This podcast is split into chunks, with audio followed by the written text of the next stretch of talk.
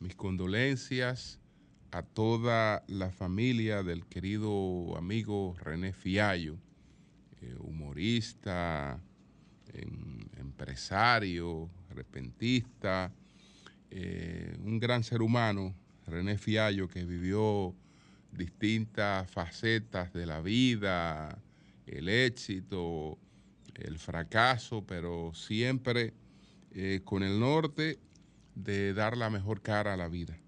Así es que eh, nuestras, nuestras condolencias a toda la familia del destacado humorista dominicano, eh, don René Fiallo. También, pues, a los familiares de Levis Suriel.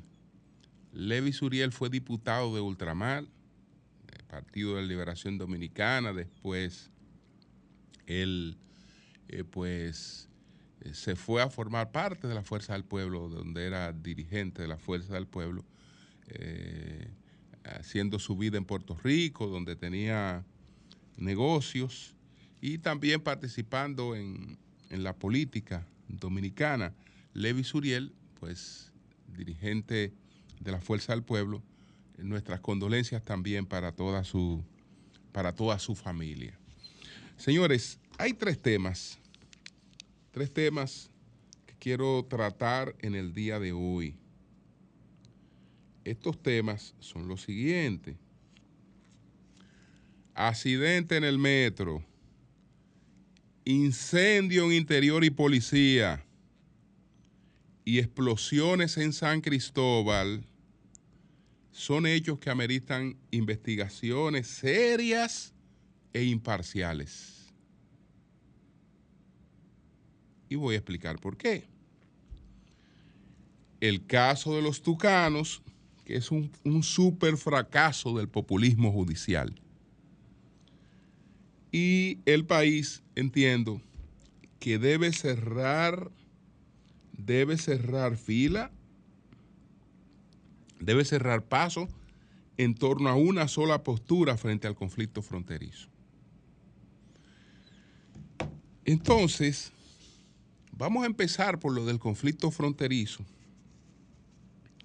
Eh, la exposición que hizo el presidente anoche para explicarle al país eh, cuáles son las razones por las que la República Dominicana está asumiendo la posición que ha asumido, que está basada sobre todo en lo que plantea, en lo que plantea el artículo 10 de el Tratado de Paz, el Tratado de Paz, Amistad y Arbitraje eh, suscrito por los gobiernos de la República Dominicana o por los estados de la República Dominicana y el de Haití.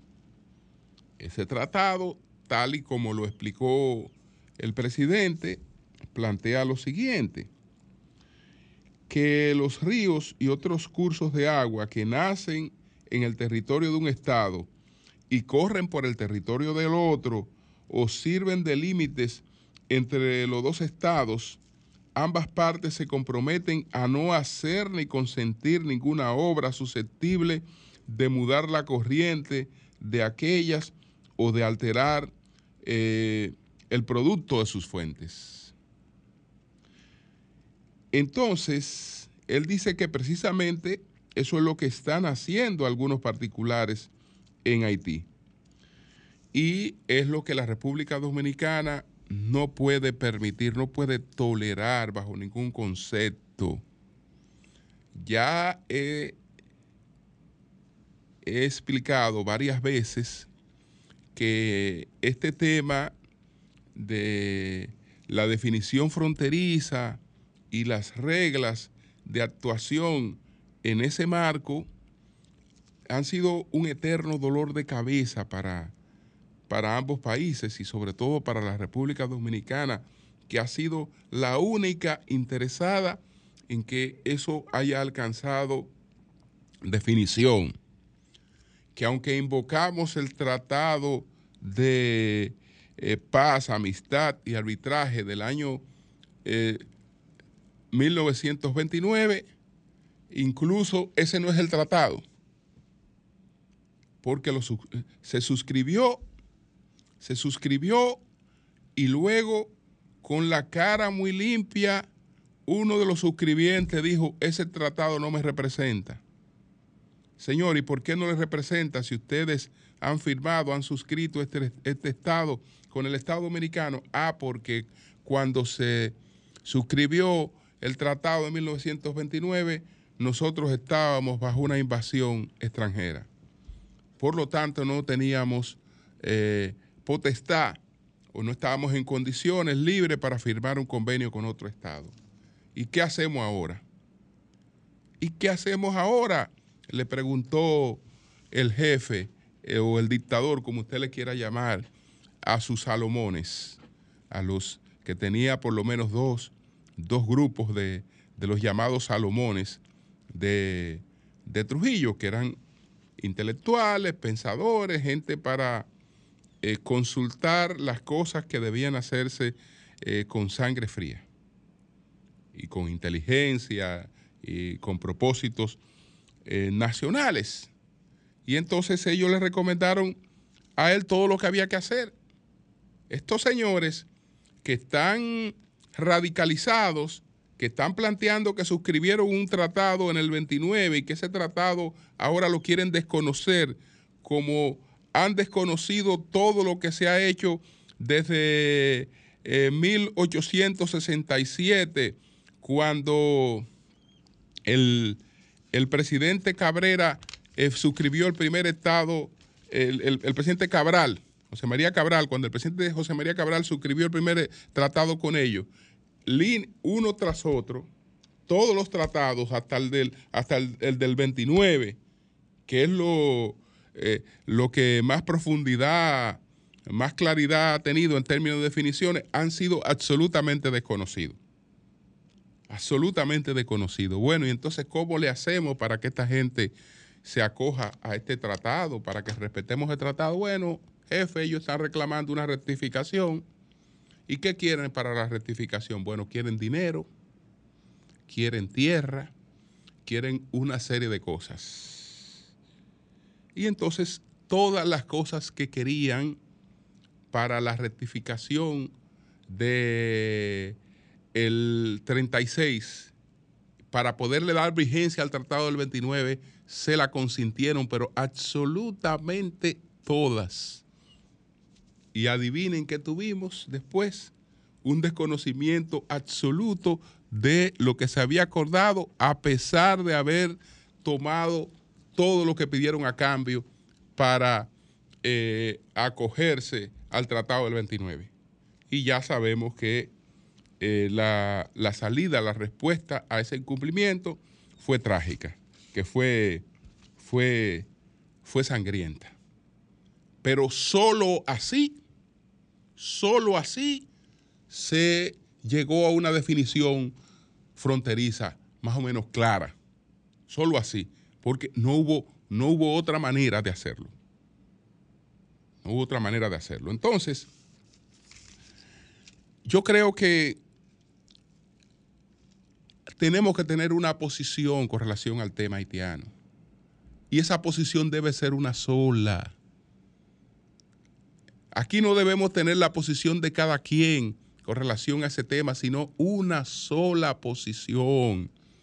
Y en estos momentos esa posición debe ser la de respaldo a todas las medidas que ha tomado el gobierno.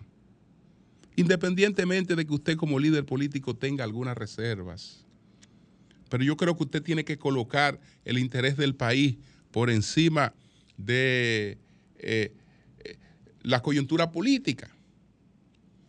Un hombre, por ejemplo, con la experiencia del doctor Leonel Fernández, del expresidente Leonel Fernández, ha hecho dos cuestionamientos, que a mí me extrañan los dos cuestionamientos.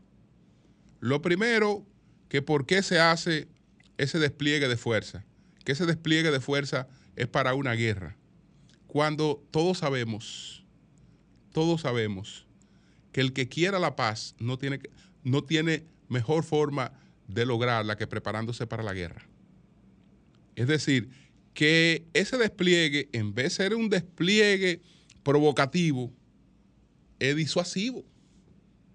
Eso lo que hace es que se prevean posibles respuestas violentas. Es decir, que el, despliegue, el, despliegue de, fuerza, el despliegue preventivo es totalmente disuasivo. Eso, no, eso nadie puede estar hablando de que, que guerra, que mira lo que estamos haciendo. No, nosotros estamos mostrando cuáles pueden ser las consecuencias de intentar agredirnos eh, por las medidas que está tomando el país. Y eso evitará que nos agredan. Eso es preventivo. Y un jefe de Estado lo sabe, que eso es preventivo. Lo otro, que el cierre de la frontera va a durar poco tiempo. Bueno, señores, nosotros todos sabemos lo que representa la frontera para la República Dominicana, para la economía del país. Pero yo creo que el momento en que tú tienes una confrontación no es debilitando las posiciones de tu país, porque tú lo que estás haciendo es diciéndole a los que están del otro lado, insistan, mantengan su, necedad, que las medidas que nosotros estamos tomando de este lado no van a tener efecto. Porque hasta los líderes de aquel lado están diciendo que esas medidas no van a tener efecto. No, yo creo que eso es innecesario. Eso es innecesario. Eso es innecesario. Son cosas que, usted se la puede ahorrar. Puede ahorrar porque son, son cosas innecesarias. Si este conflicto que parece pequeño no lo no se asume como debe ser asumido, con, con una posición clara de nación. Mira, los dominicanos están unificados frente a esto. Eso no importa la política ni la coyuntura, están unificados, tienen una posición con relación a este tema. Entonces, ¿qué nosotros vamos a hacer? Seguir postergando para que las futuras generaciones encuentren la misma situación caótica y nadie sabe qué se pueda provocar en el futuro. Entonces, yo creo que es momento de respaldar al país. Y las posiciones del país son las que está tomando el gobierno en estos momentos. Entonces, paso a, otra, a otro tema. Paso a otro tema. Quiero referirme a lo que pasó en el metro. Quiero referirme a lo que pasó en San Cristóbal y quiero referirme a lo que pasó en Interior y Policía. Señores, son tres cosas aparentemente aisladas, pero que ameritan de una investigación seria e imparcial.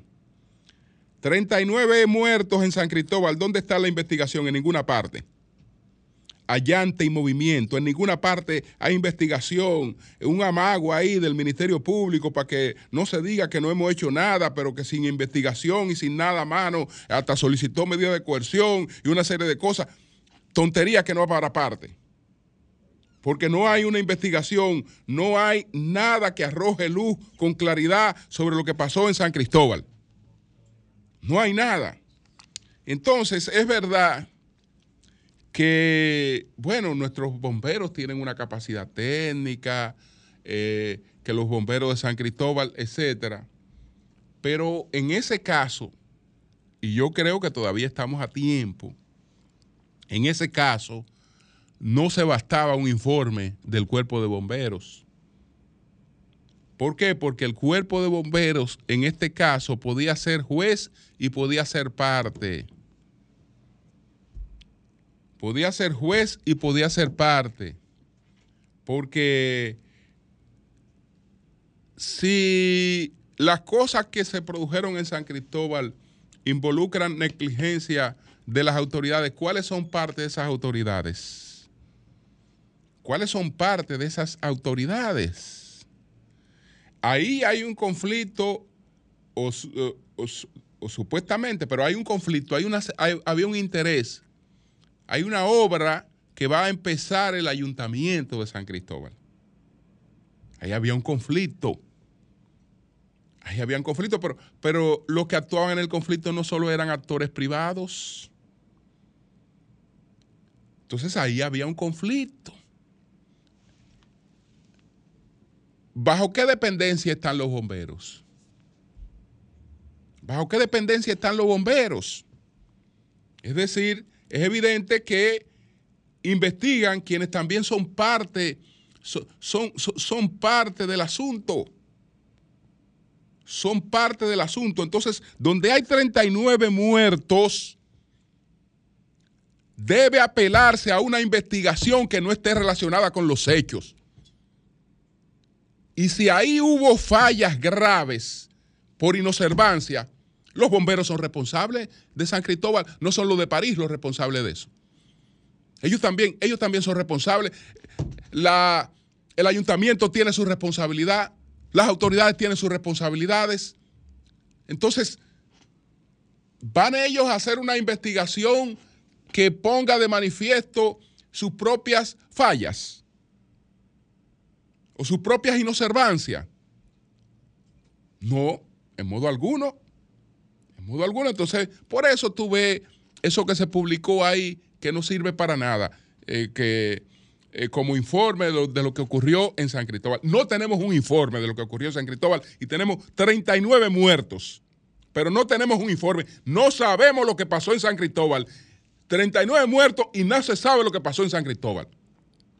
Todo es adivinanza. Adivinanza y, y, ponernos a actuar para que se crea que estamos haciendo algo. Pero no se sabe lo que pasó en San Cristóbal. No se sabe lo que pasó en San Cristóbal. Recientemente se produjo un fuego en el Ministerio de Interior y Policía. Inmediatamente, ¿qué se hizo? Tratar de quitarle importancia a lo que allí ocurrió y presentar el hecho como algo, como algo realmente menor, como algo menor, pero yo no sé si será tan menor que estoy buscando aquí, estoy buscando lo que, lo que, lo, que me reportan, lo que me reportan eh, internamente todos los archivos de armas y registros de residencia y todo trámite en el Ministerio de Interior y Policía destruido. No tienen backup. Es decir, estamos hablando de planes de seguridad, donde tenemos todos los archivos de armas y los, y los registros de residencia sin backup. Se incendiaron. Todo eso se perdió y estamos hablando de que, no, esto fue un incidentico sin importancia. Esto no tiene importancia. ¿Por qué? ¿Quién está haciendo la investigación? Bueno, eh, los mismos que serían los responsables de los hechos. Los mismos. Porque en ese caso también tú puedes apelar a decirle, ah, que venga la policía a hacer una investigación, pero la policía es una dependencia de interior y policía. No, no, no, ahí hay que ver qué fue lo que pasó realmente. Entonces, entonces, supuestamente aquí hay un ministerio público imparcial, supuestamente. ¿Qué, ¿Qué, fue lo que pasó ahí en Interior y Policía? ¿Qué fue lo que pasó en Interior y Policía? Porque además sí hay, que preguntarse si eso fue un incidente, si eso fue un incidente o si ahí hubo manos criminales. Eso hay que preguntárselo. Ahí, ah, no, no, esto no tuvo importancia. Esto fue una cosita que la controlamos seguido. Y punto. Hablando mentira. Porque sí fue un hecho importante lo que ocurrió ahí. Y un hecho que no tiene justificación lo que ocurrió ahí. Bueno, entonces tenemos ahora nueve heridos por un accidente en el metro. 16 años, eso nunca se había producido. Sabemos que ahí hay conflicto.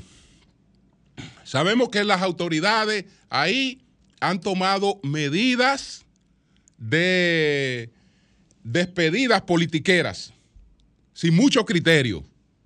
Ahí han sido eh, expulsados muchos técnicos que, que costó tiempo formarlo. Sabemos que se había advertido esa situación que en el pasado se ha hablado de la posibilidad de que eso ocurriera porque varias veces se ha dicho que ha estado a punto de ocurrir. Pero ahí hay varias posibilidades. Ahí hay varias posibilidades. Ahí hay la posibilidad también de que haya sido un sabotaje. Hay la posibilidad de que fuera... Pero ¿quién lo va a investigar? ¿Quién lo va a investigar? ¿O basta con que eh, la OPRE dé una declaración explicando ella misma lo que pasó ahí? Cuando ellos pueden tener responsabilidad en lo que pasó ahí. Basta con eso. Son nueve heridos, que gracias a Dios no estamos hablando hoy de varios muertos, pero dejar eso así es para que en el futuro seamos responsables de cosas peores ahí. Peores ahí.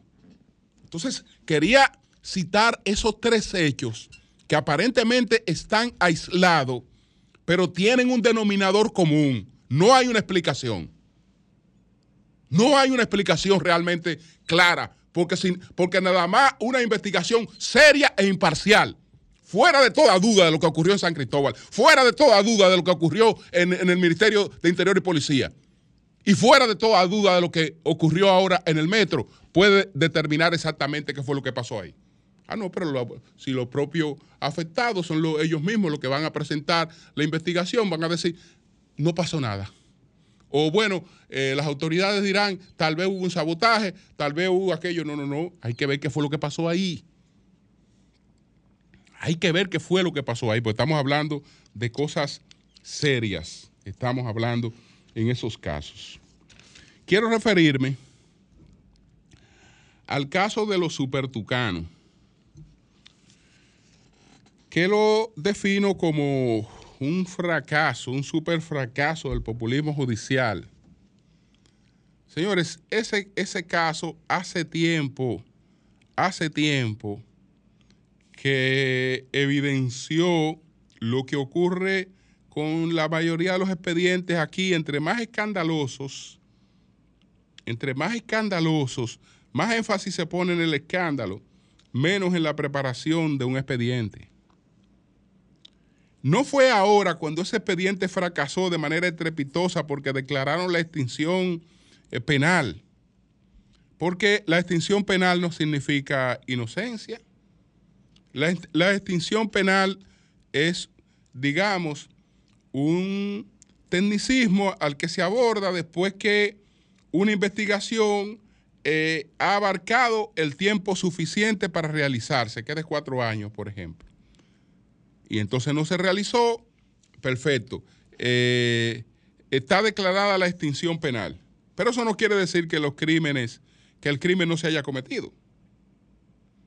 Eso no quiere decir eso.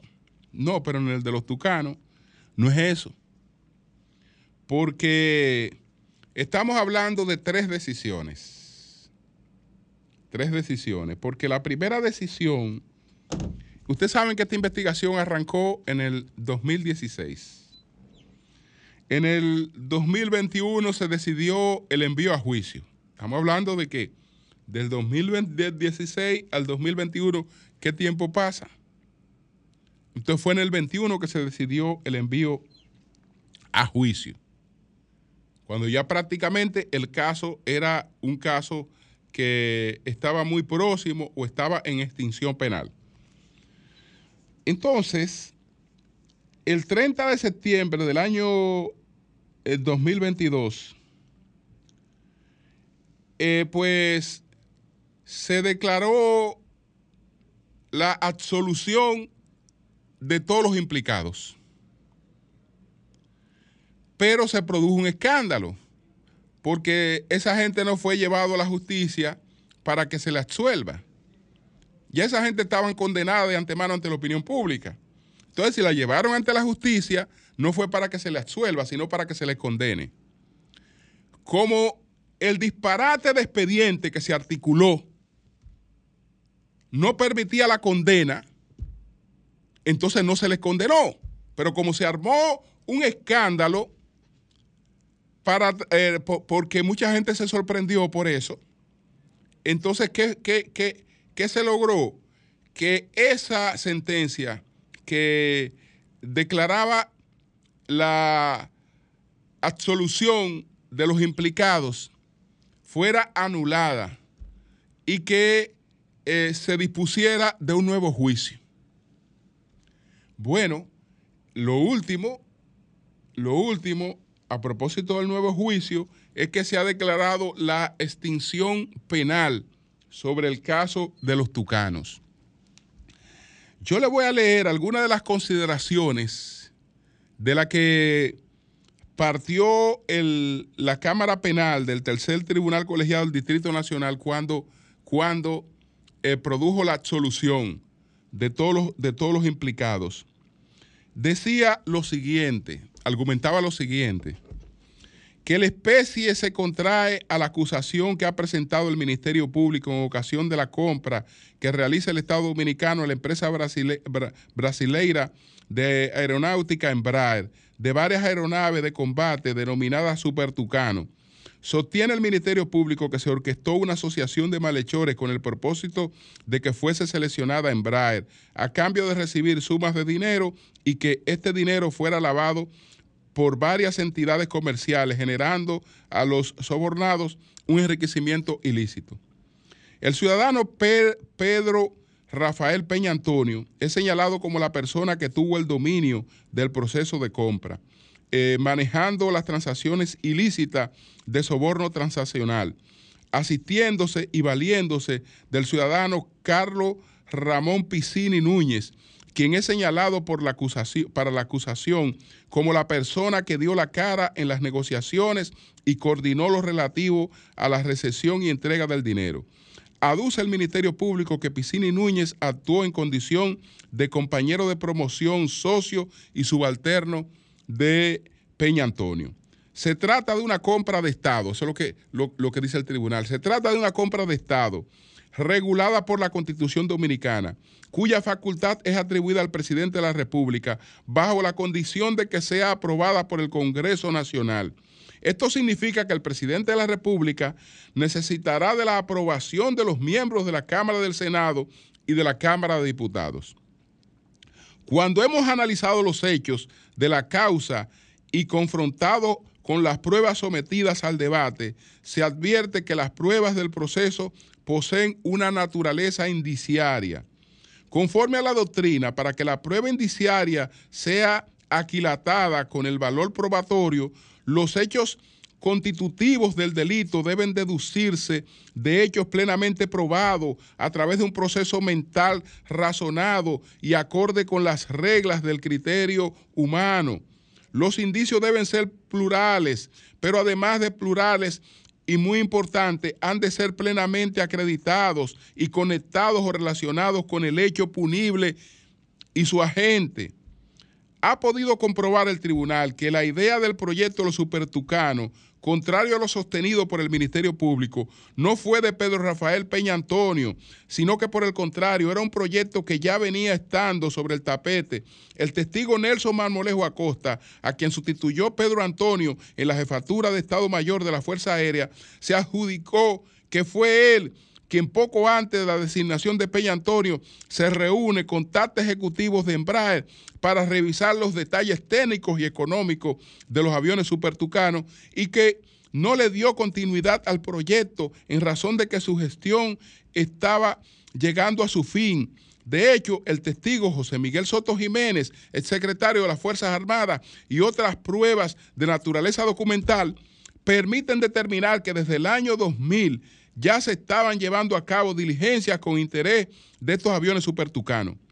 El Ministerio Público aduce que Pedro Rafael Peña Antonio reincorpora a las filas a Carlos Piscini para poder ejecutar el plan. Sin embargo, ha quedado probado que la reincorporación de Piscini, quien la aprueba, es el presidente de la República por recomendación oficial del secretario de las Fuerzas Armadas, atribución que no le correspondía a Pedro Rafael Peña Antonio, y que si bien Peña Antonio convoca reunión para conocer sobre propuesta de reintegro a Carlos Piscini, la misma fue sometida a un procedimiento complejo de aprobación ante el Estado Mayor ampliado, órgano colegiado, etcétera, etcétera, etcétera. Señores, lo que hace esta corte es hacer pipián sobre eso. Pipián, mira, aquí no hay acusación. Aquí no hay nada. Ah, no, como se armó el escándalo, el, escándalo mediático, porque esa, esa, esa, esa decisión no dejaba, no dejaba espacio para nada. Ah, se armó el escándalo mediático, se anuló esa decisión. Eh, ¿A cambio de qué? A cambio de nada, porque ahora tenemos, ahora tenemos el tema de la extinción penal. Pero no es extinción penal, señores. es que ahí lo que hubo fue escándalo. Ahí lo que hubo fue escándalo. El, señor Martínez Pozo está diciendo que ahí no hubo corrupción. Bueno, yo no estoy diciendo que ahí no hubo corrupción. Yo estoy diciendo que lo que se presentó ante la justicia no, no prueba eso. ¿Por qué? Porque como tú, como, como tú dices que esta persona fue la que tomó esta iniciativa para beneficiarse. Ok, pero no era esa persona, eh, ya eso existía cuando esa persona llegó ahí. Pero ven acá, pero esto tiene que aprobarlo el presidente y esto tiene que ir al Congreso. Y lo aprobó el Congreso. Entonces, es una, es una simple decisión individual de una persona. Porque si ahí hubiera connivencia son más amplias. Y una serie de, de cuestiones que si usted si ustedes leen, yo exhorto a que ustedes se busquen no la decisión de ahora, de la extinción penal, sino toda la argumentación que tomó la Cámara para, para la solución y para demostrar que ese expediente realmente no era un expediente de corrupción. Ah, no es un expediente de corrupción, porque aquí no, necesitamos, eh, nosotros no necesitamos expediente de corrupción. Nosotros lo que necesitamos son escándalos de corrupción que eso es lo que se promueve en el país, escándalos de corrupción. Pero lamentablemente esos escándalos de corrupción eh, no están acompañados de expedientes de corrupción. Y eso fue lo que pasó con este caso de los supertucanos. Un fracaso, repito, un super fracaso del populismo judicial. Cambio y fuera.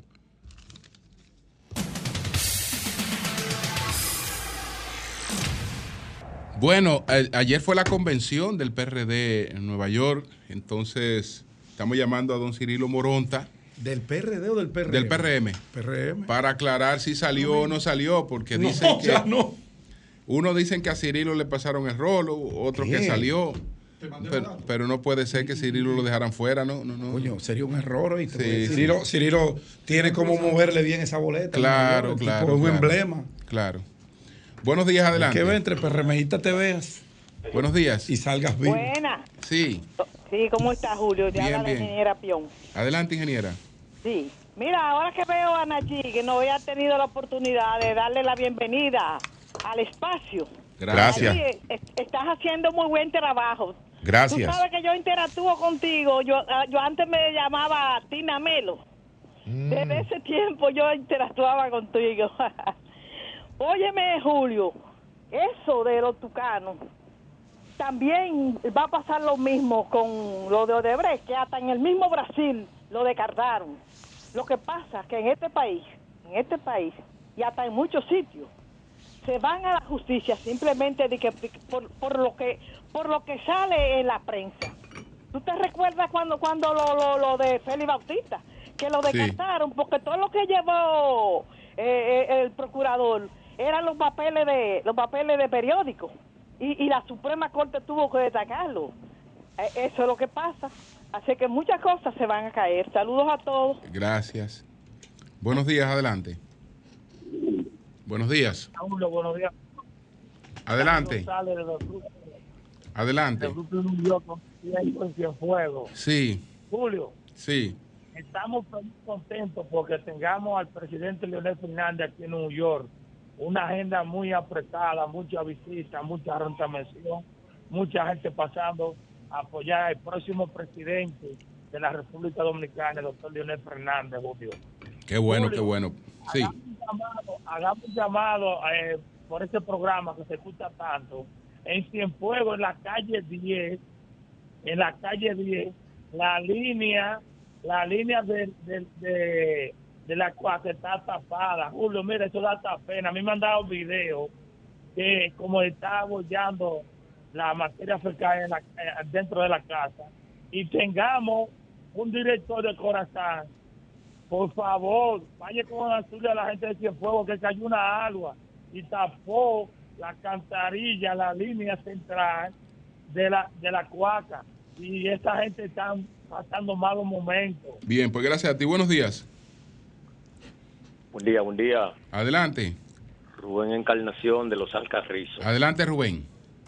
Yo siempre he respetado la capacidad del doctor Leonel Fernández, pero esta vez yo no estoy de acuerdo con él, ¿no? Con esas declaraciones. A mí que con esas declaraciones se guayó ahí. Bueno, pues gracias, gracias. Ok. Buenos días, adelante. Sí, buen día, Julio. Adelante.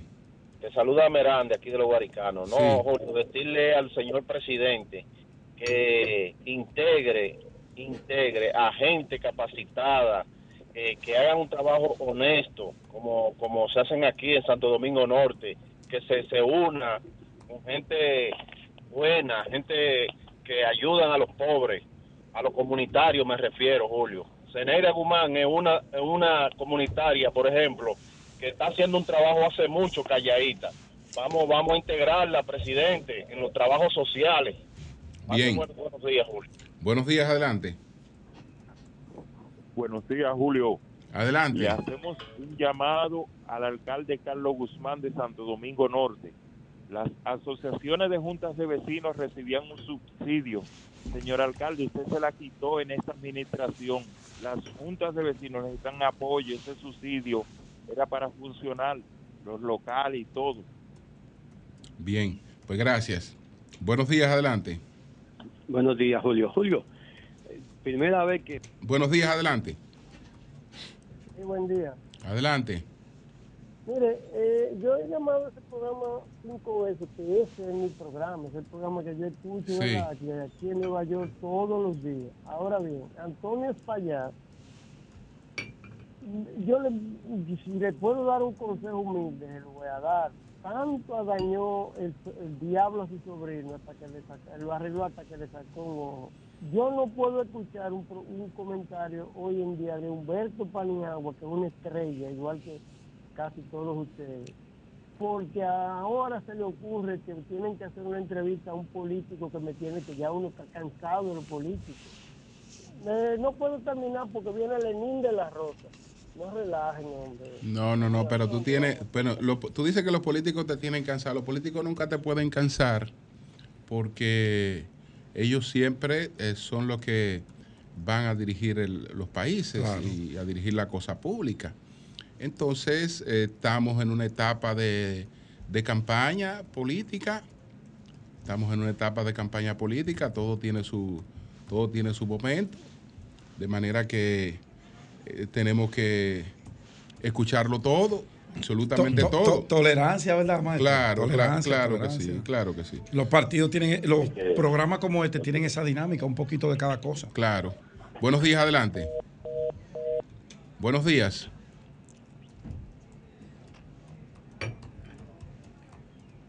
Buenos días, adelante. Buen día, bendición equipo. Adelante, adelante.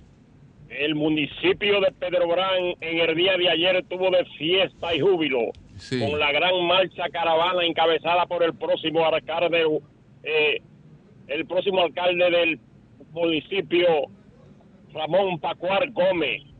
El medio. Pedro. Allá, allá me dicen que el regidor, que el regidor está duro y le puede dar una sorpresa al medio en Pedro Brán. El regidor. A Neuri. Que Manauri, Manauri, que Manauri. Me dicen no. Yo conozco muy bien el municipio de Pedro Brán, La Guayiga y todos los, eh, la Cuava y la- la- las eh, juntas de esa zona. Y Manauri, Manauri está haciendo un trabajo descomunal hace más de dos años que yo creo que el medio puede amanecer, si hay convención, con un gran dolor de Sí. cabeza. Buenos días, adelante. Buenos días, Julio. Buenos días, Pedro. Adelante.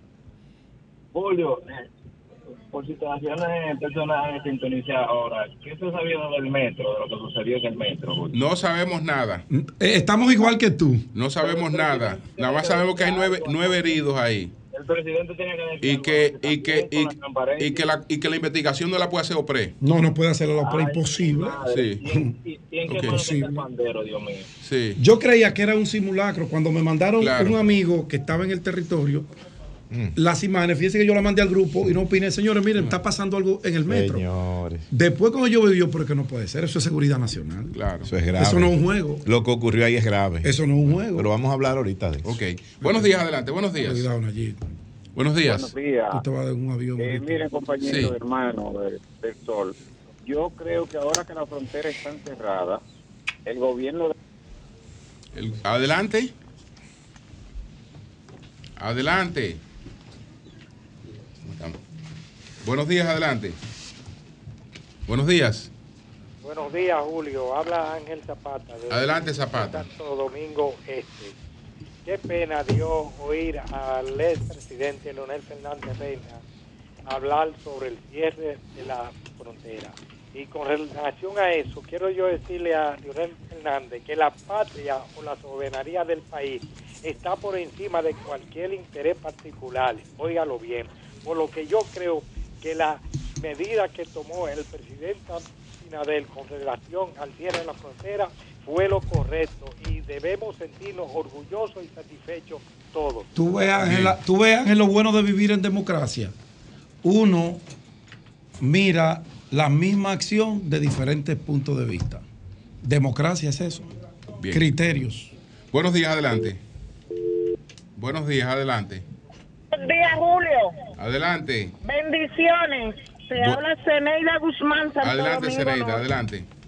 Sí, mira, qué bueno nosotros escuchar el mensaje alentador del presidente Luis Abinader, porque todo el mundo estamos atentos a ese mensaje, ya que Julio, eh, primero está nuestra nación, también queremos la, la de la República de Haití, pero siempre y cuando nuestro- nuestros peces los ríos no, no sean eh, como ellos quieren, que el tener los ríos para ellos siendo de nosotros. Queremos darle las felicitaciones, Julio, a ese mensaje del presidente Luis Abinader. Gracias. Gracias, Zeneida. Son las 7:45. Buenos días, Pedro, adelante.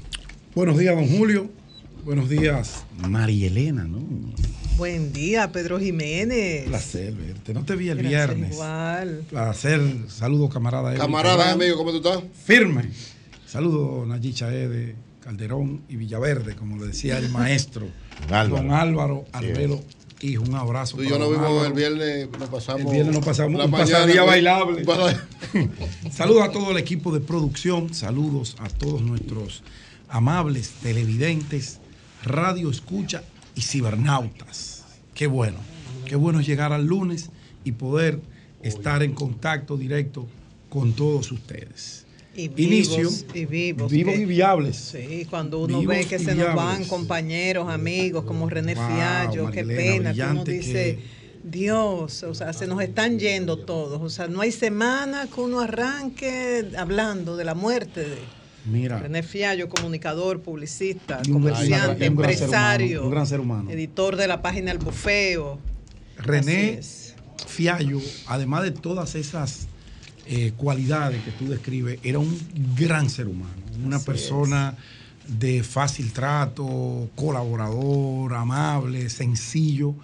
De verdad que me uno a esa nota luctuosa que expresas por el fallecimiento repentino, no sé si, si René estaba enfermo, desconozco, eh, paz a su alma, resignación a sus deudos. Me uno también ahí y aprovecho para externar mi más sentido pésame por la muerte repentina de Levin Suriel. Levin Suriel es un exdiputado de Ultramar, en aquel entonces por el Partido de la Liberación Dominicana, reside en Puerto Rico, uno de los, era uno de los hombres eh, más exitosos de los dominicanos con negocios en Puerto Rico, tenía eh, restaurantes y a Levi me unía un- una amistad eh, bien profunda, incluso habíamos hablado hace dos semanas que venía para acá y que íbamos a tomarnos un café, era uno de los principales dirigentes de la Fuerza del Pueblo allá en Puerto Rico. Y qué pena, qué pena que te nos haya ido, Levi. Mis condolencias para la familia y para todos los miembros de la Fuerza del Pueblo, porque a todos nos ha tocado, igual que la muerte en el día de ayer de uno de los dirigentes más importantes ahí en Constanza, que falleció también de un infarto. Qué pena.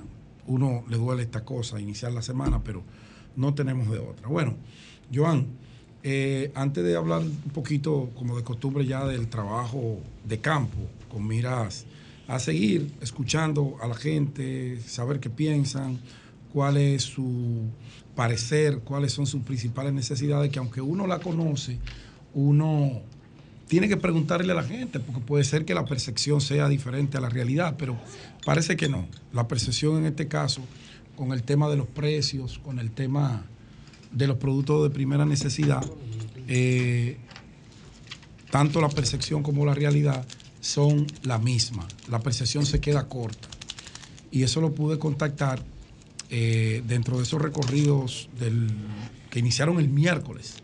Iniciamos el miércoles porque ya estas son las dos últimas semanas para que el partido escoja a sus candidatos y en el caso nuestro será por encuesta. Yo no tengo reservación y no tengo reservación porque hay un tema partidario, hay un respeto interno y a mí me ha encantado no estar reservado porque me ha permitido ir a ganarme el favor del electorado y me ha permitido ir a conocer de cerca a cada uno de los dirigentes de la Fuerza del Pueblo de la circunscripción número 2, que lo conozco a todos, a todos porque hemos levantado este partido juntos y mis 50 años viviendo allí pues dan cuenta de esto, pero hay gente joven, mucha gente eh, nueva que no, no, teníamos ese acercamiento y la campaña, esta pre-campaña me ha permitido estar bien de cerca con ellos y organizar trabajos territoriales con ellos y eso es una experiencia que no tiene precio Pedro, y que yo agradezco muchísimo. Una pregunta, ¿cuándo eh, la Fuerza del Pueblo va a hacer el levantamiento en, en la circunscripción? Están en eso. La número dos. Se está trabajando en eso. Para los diputados, o ya terminó de hacerlo, se, o... se hizo una primera en la última semana de julio. Se hizo la primera y según mis fuentes, se está eh, en esta semana y la que viene, se estará trabajando para regidores y para diputados en las tres circunscripciones del Distrito Nacional. Hay una gran movilización, eh, creo que lo están haciendo en todo el país, porque ya se van a tomar decisiones en torno a proclamaciones ya eh, oficiales de eh, para los candidatos no se puede perder el tiempo. El tiempo apremia, sobre todo en el aspecto, en el orden municipal, que tenemos elecciones en cinco meses, allá en el mes de febrero. Entonces, estuve en el mercado de Cristo Rey, estuve el miércoles en el Bronx, estuve eh, otra vez visité las flores, porque son tan grandes esos sectores que tú tienes que hacer tres cuatro recorridos para completarlos. Y el sábado en la mañana, pues fui al mercado, a la parte de afuera. Hace una semana estuve dentro en lo que es el mercado como edificación, como estructura. Y conté aquí los grandes problemas que están pasando la gente de allí. Bueno, pero el sábado me fui con mi equipo a recorrer lo que era la arteria del exterior, los almacenes, los pequeños supermercados, los vendedores ambulantes que están allí. Y hay que escucharlo. Y la gente. Tuve un, un contacto ahí directo con la gente. Y yo me sorprendí, señores, de ver un plátano mediano en 40 pesos. De verdad a mí me lo decían. ¿En 40 pesos? 40 pesos. 40 pesos. Y no fue en un solo establecimiento, no. Y no es el plátano grande. El grande cuesta 50 y 55 pesos. El plátano mediano. El plátano mediano. Un colmado. En un, no, en el, en el mercado. 40 pesos. En los colmados ese mismo te anda 45 porque tienen que ganar algo. Y el margen de ganancia de un plátano es entre 5 y 7 pesos. De intermediación a intermediación del productor a la intermediación principal, el margen es un peso y medio, dos pesos, pues son grandes cantidades. Míralo ahí. Míralo ahí. Ese plátano que está ahí, esos plátanos que está ahí, ese soy yo que estoy parado. Ese plátano cuesta 40 pesos. 40 tablas. Imagínese usted una familia de 5, hay que comprar 5 plátanos, solamente ahí tienen 200 pesos. Gracias, Joan. Lo que quiere decir que la situación no está fácil. La situación está complicada para los dominicanos y eso es el plátano. Si nos vamos al ñame, si nos vamos a la yautía, si nos vamos a la uyama, si nos vamos a los guandules, si nos vamos a... La situación es completamente dramática. Es el término menos duro que yo le puedo colocar. Eso lo dicen los comerciantes. Cuando hablábamos aquí que Julio puso el tema de la baja en las ventas, obligatoriamente tiene que haber una, una baja considerable en las ventas. Porque cuando aumentan los productos, de primera necesidad, la gente disminuye su capacidad de compra y por ende disminuye lo que se está vendiendo. porque cuando tú comprabas con 100 pesos 5 plátanos, ahora tienes que buscar 200 pesos para comprar los mismos 5 plátanos, tú nada más te vas a llevar dos plátanos y medio, entonces eso hay una baja considerable que está afectando directamente a esos comerciantes, además que se siguen quejando y se seguirán quejando por el tema del suministro eléctrico y por el tema del alto costo de la factura eléctrica. Es un dolor de cabeza colectivo que tienen los dominicanos. Yo no sé cómo Luis le va a hacer frente a esto el Ministerio de Industria y Comercio, que parece que está de vacaciones. Hace rato que yo no escucho al ministro de Industria decir esta boca es mía. Eh, el de Proconsumidor, mi amigo de Alcántara, no puede decir nada porque él no tiene cómo controlar los precios. Un mercado que se regula a sí mismo. Si yo compro caro, tengo que vender caro obligatoriamente. Una ausencia total de los funcionarios del área que tienen que ver agricultura ni se mienta comenzaron un aguaje con unos camioncitos, unos mercados, y que el INEPRE no hubo forma, están todos cerrados. Hace rato que usted no oye nada del INESPRE, nada del Ministerio de Agricultura. Un país productor de plátano y que un dominicano tenga que pagar 40 pesos por un plátano mediano. No, no, no, no, no. Ahí está pasando algo peor que lo que pasó en el metro de Santo Domingo. Lo que está pasando con el tema de la producción nacional es peor que lo que pasó, que es muy grave, en el metro de Santo Domingo. Y no ha salido una voz oficial. Una voz oficial a decir, esta boca es mía. Y los dominicanos estamos bobos. Bobo, bobo, bobito, comiéndonos el caramelo de la frontera. Que, con todo respeto, maestro, yo creo que si el gobierno quería la ayuda de la oposición en el tema haitiano, debió sentarse con la oposición, sobre todo cuando tú tienes la oposición, un expresidente de tres periodos, que conoce a fondo la problemática que tiene un expresidente de dos periodos, que se llama Danilo, el otro se llama Leonel Fernández.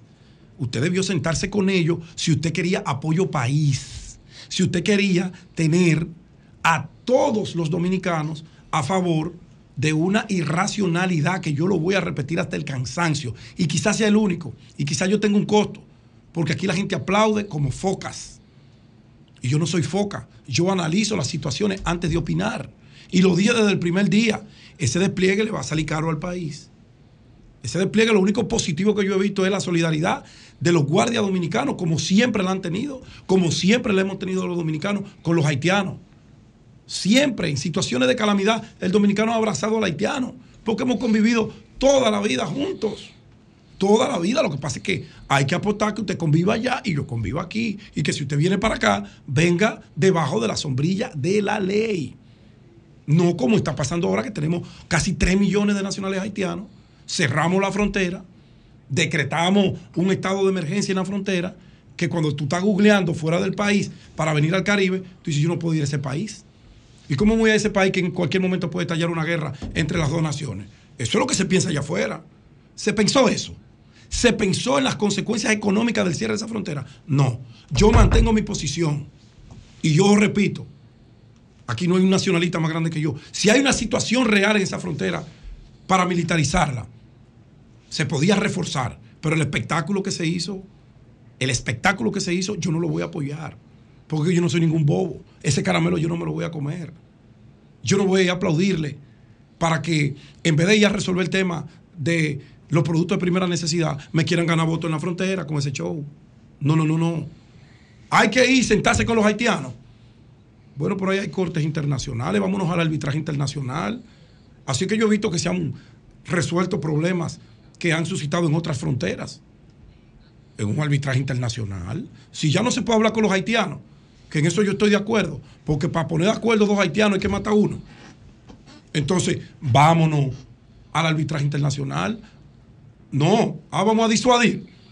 Pero con el Cefrón y los equipos que tienen se disuade, lo que había que reforzarlo, pero fue un espectáculo aéreo lo que se hizo.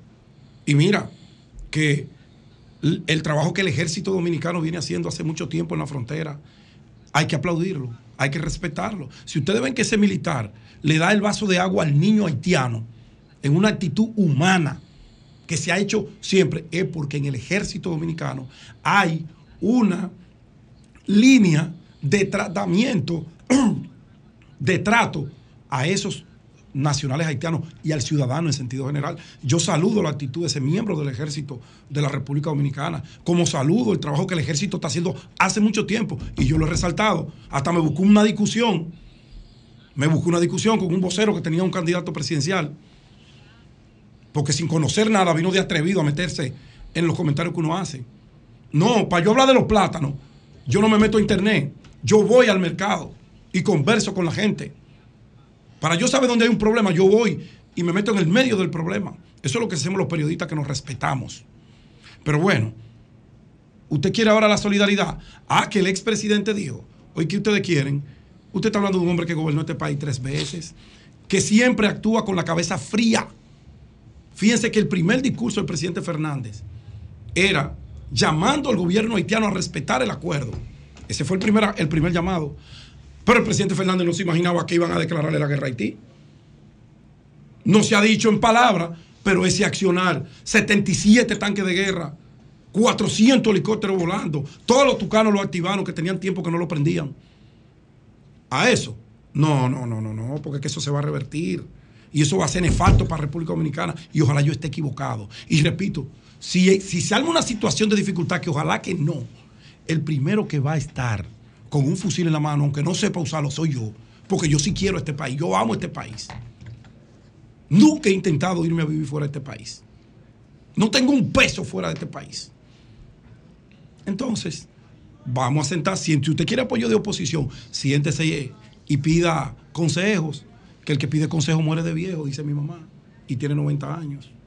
Pero no venga a pedir aplauso donde usted está buscando votos y yo también estoy buscando votos, porque es una actitud electoral lo que hay en la frontera, señores. Revisemos el contexto. Pero fueron ustedes con, el IAD, con el INDRI, que en el 2021 firmaron eso y estuvieron de acuerdo y están ahí. Claudio Josep se lo enseñó a ustedes, que no había coherencia, que ustedes habían aprobado eso. Entonces, si hay un problema y los haitianos se salieron de lo que se aprobó, vámonos a la Corte Internacional. Ahí se dirimen los conflictos. Ahí se resuelve el problema. Pero a nueve meses de un proceso electoral presidencial, a cinco de unas elecciones municipales, yo no tengo más que pensar que esa acción es una acción política. Finalmente, finalmente, dos cosas. Saludar, saludar el gran trabajo de Rubén Maldonado. Ya, yo no había visto un político con más entrega, con una capacidad de cohesión, de movilización como Rubén Maldonado. Rubén Maldonado desde, el jueves hasta acá movilizó con caravanas, con marchas, con reuniones, ese, esa provincia de Santo Domingo. Rubén, mi felicitación, hermano, porque así se mueven los partidos, así se construyen las candidaturas, trabajando en el territorio, no pidiendo que te den esto y que te den lo otro. Te felicito. Y por último, ustedes recuerdan la discusión que se originó aquí con nuestro gran amigo Virgilio Félix, con los amigos de las juntas de vecinos de allá de la zona de la República de Colombia. Bueno, en Don Honorio hay un conflicto, porque desde el 2018, se me quedaron las cartas en el otro vehículo, los municipios están pasando por unas situaciones de inseguridad eh, porque está todo abierto y la Junta de Vecinos actual cesó en el 2018 y no ha habido forma de convocar a unas elecciones. Se trató de hacer un quórum, que se hizo el quórum con 130 personas que viven en Don Honorio para seleccionar a la, a la comisión electoral que ha de regular el proceso para escoger urgentemente un presidente de esa junta de vecinos. A mí me llamaron y yo ayer estuve en una reunión con 10 honorables miembros de esa comunidad, gente de altísimo nivel que merecen todo mi respeto y me pusieron en contexto qué es lo que está pasando. Yo quiero llamar a la dirección de Junta de Vecinos de la Alcaldía del Distrito Nacional a que convoque de inmediato las elecciones para la Junta de Vecinos de Don Honorio, porque eso está manga por hombro, y eso puede degenerar en un conflicto personal, porque, según me cuentan, quienes tienen la presidencia de facto porque cesó en el 2018 y no ha habido forma de poder escoger a los miembros de esa junta de vecinos. Y en la junta de vecinos de un territorio solamente tienen derecho los que viven en ese territorio. Yo no puedo ir a votar a don Honorio porque yo vivo en Carmen María. A mí me toca votar en Carmen María. Entonces, allá hay problemas de asalto, de secuestro que han habido. Entonces, por favor, para solucionar ese problema que no es tan grande, Carolina, dale una orden a la directora de la Dirección general de juntas de vecinos. Creo que es Claudia Sarante. Claudia Sarante, gracias Nayib por ese aporte. Claudia, Claudia Sarante. ve allá y con la autoridad que tú tienes, convoca a esas elecciones. Convócala. Y que la gente de Don Honorio, ahí, eh, eh, próximo a la República de Colombia, pero más próximo a la autopista Duarte, pertenece a la circunscripción número 2, y que los que viven en Don Honorio, que son unas 780 viviendas entre apartamentos y casas, que viven más de 2.000 personas, sean ellos que voten en Don Honorio y escojan a quien ellos quieran para presidir esa junta de vecinos. Cierra ese tema porque eso va a generar problemas. Y por ahí lo que menos queremos es problemas, don Julio. Cambio fuera.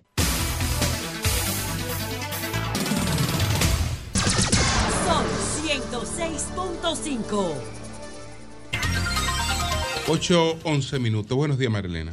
Muy buenos días a todos. Excelente. El mensaje del presidente Luis Abinader anoche, en cuestión de nueve minutos, en un lenguaje sencillo, respondió a esas tres preguntas básicas que él se propuso eh, ofrecer respuestas sobre eso.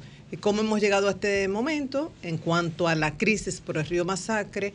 Eh, por qué las medidas que se han tomado y por qué es importante que él vaya a la Asamblea de la ONU. Y digo esto porque qué difícil es tratar el tema, todo lo relacionado con Haití y República Dominicana en un país dividido entre fanáticos, extremistas, que creen que todo es o blanco o negro, pero que no hay tonalidades de grises. Algunos creen que se está llamando a que tengamos armas, de eso no se trata de que es en contra del pueblo haitiano, tampoco se trata de eso. Siempre dije en principio que era un momento para que todo se uniera. Comparto la posición de Pedro en el sentido de que debió ser llamada la, la oposición y aprovechar un líder como el doctor Leonel Fernández, que tiene eh, un liderazgo a nivel internacional como ningún otro en estos momentos. Pero ya yo desde la pandemia perdí la virginidad en ese sentido la ingenuidad de pretender que la oposición y gobierno se unieran, porque eh, con lo del COVID era un momento para hacerlo y qué va. Ni fueron llamados, pero la oposición era atacando, atacando. Entonces ya yo no insisto con eso de la unión. Eh, no también está el tema de lo político, se politiza todo. Yo no creo que en este momento el gobierno, aunque pueda sacar provecho político, pero creo que no es el objetivo. Eh, yo estoy dentro del grupo que apoya estas medidas, aunque sean contundentes, del gobierno. Entiendo que perjudican, perjudican al pueblo haitiano y perjudican al pueblo dominicano. Esto tiene un precio muy alto eh, para los comerciantes, agricultores de la zona y para el país. O sea, eso no hay que discutirlo, pero entiendo que es necesario. Vital que el presidente explicara en un lenguaje llano, sencillo. Alguien me decía, pero que no dijo nada nuevo. No, es que eso va dirigido a toda la población. Hay un grupo que sigue la información, profundiza, pero la mayoría de la gente está trabajando, se conecta con el medio de comunicación preferido, su noticiario, su, su medio para informarse, pero no le da seguimiento a todo. Entonces es importante que un primer mandatario les explique todo esto. Vital que le dijera, esto no es un enfrentamiento del pueblo haitiano y pueblo dominicano, estamos decididos a, a llevarnos bien, a vivir en paz. Esto es contra lo que él llamó incontrolables, provocadores que quieren utilizar aguas del río, desviarla para una producción agrícola grande y para vender agua a pequeños productores. Se dice, esto no se puede eh, permitir eh, y si Haití tiene incontrolables, lo repitió, nosotros no lo vamos a permitir. Dice, esto atenta contra los acuerdos internacionales y contra nuestros recursos naturales. Si permitimos esa obra, dice, van a continuar y van a acabar con el río. Y lo de la ONU dice, es importante seguir sensibilizando a la comunidad internacional para que vaya en auxilio de Haití. No es la primera vez, desde que él fue, ya, ya ha ido dos veces y siempre ha destacado que la solución de Haití no es dominicana. Dice, somos solidarios, no podemos hacer más, seguiremos siendo solidarios, pero la comunidad internacional tiene que atender esta situación de Haití. Entonces, me parece muy buen discurso, búsquelo, si no tuvo la oportunidad de oírlo anoche a las 7, anoche, ayer domingo, Búsquelo por escrito, escúchelo en video, como usted prefiera, para que esté al tanto de todo. Mientras tanto, siguen los apoyos de diferentes grupos a estas medidas contundentes, sí, tomadas por el presidente, eh, por el gobierno desde el jueves pasado. En esta ocasión, tres centrales sindicales que apoyan estas medidas. La Confederación Nacional de Trabajadores Dominicanos, que preside Jacobo Ramos, la Confederación Autónoma Sindical Clasista, eh, con Gabriel de Río a la cabeza, y la Confederación Nacional de Unidad Sindical con Pepe Abreu. Por otro lado, el ministro de Defensa, el teniente general Carlos Luciano Díaz Morfa, regresó de Reino Unido. El sábado tuvo una reunión como de tres horas con la plana mayor de la institución, recibió los informes y el domingo hizo un recorrido por la frontera. Dijo que todo estaba en orden, bajo control y que los militares habían cumplido con sus tareas. El ministro de Industria y Comercio, eh, Ito Bisonó, dijo que estaban, se habían declarado en sesión permanentes en sesión permanente para acompañar a los comerciantes afectados por este cierre de frontera. Eh, finalmente sobre el tema de Haití, yo espero que esto sea un error. En un medio de comunicación vi esta información, la leí, la releí, volví a leerla y digo, pero es que esto no puede ser. Que el dirigente sindical Mario Díaz anunció que la Federación Nacional de Trabajadores del Transporte Social Cristiano instruyó a sus choferes que tenían prohibido montar a ciudadanos haitianos en represalia por el, desvío del canal, por esa obra, el desvío del canal de, aguas del río Masacre. ¿Y qué tiene que ver un ciudadano, un ciudadano dominicano, haitiano que esté acá con documentos o sin documentos? O sea, él no es responsable de eso. Y que el chofer que no cumpla con esta instrucción será desligado de esa federación. Yo espero que esto sea un error. Por otro lado, algún día sabremos las causas del, del choque de trenes del metro entre las estaciones Mamá Tingó y Gregorio Urbano Gilbert. Nueve heridos fueron llevados al Ney Arias Lora. Dos de ellos hasta ayer estaban recibiendo atenciones médicas.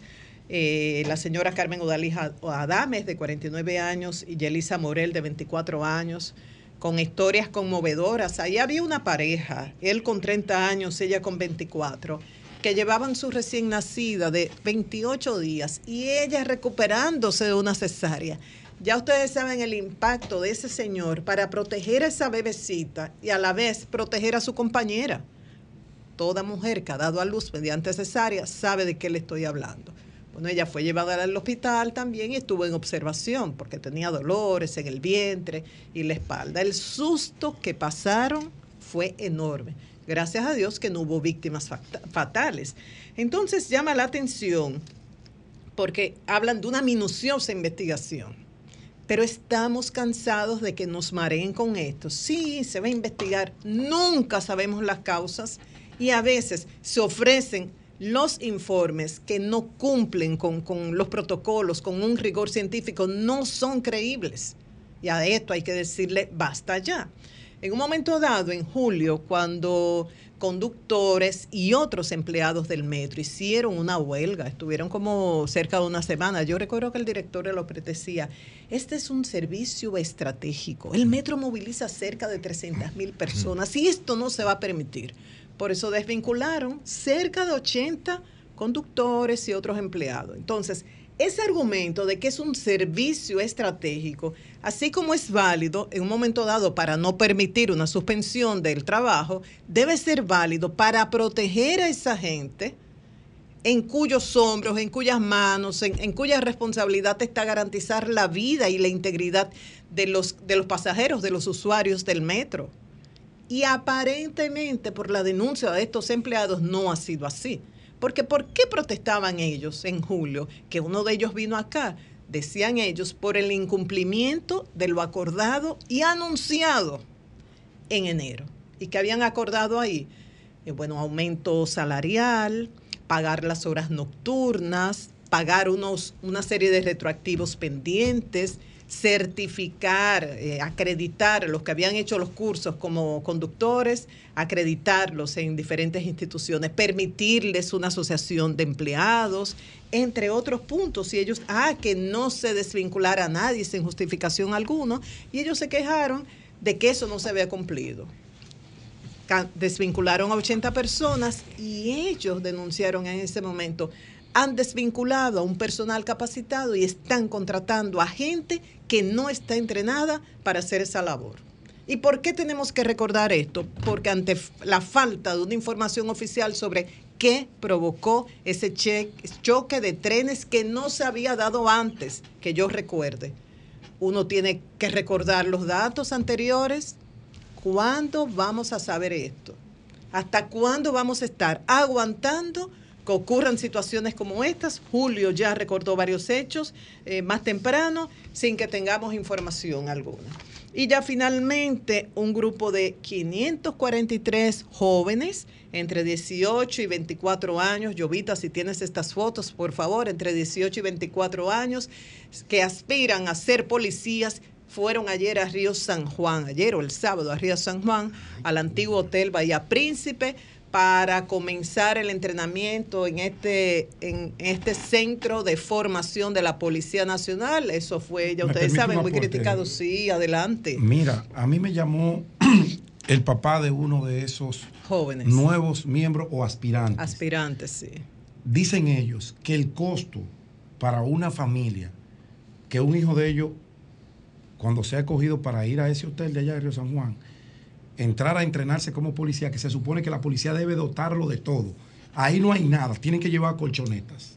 Según me dijo... No, el- pero no, no puede ser. Mira, no, no, no, es que no puede ser eso. Te digo que yo le, yo le, me- eh, yo le mándeme factura. Yo voy a hacer llamado para que la policía investigue. No lo voy a dar como un hecho. Pero tienen que comprar ropa, camisetas, pantaloncillos, todo para ir a entrenarse para ser policía.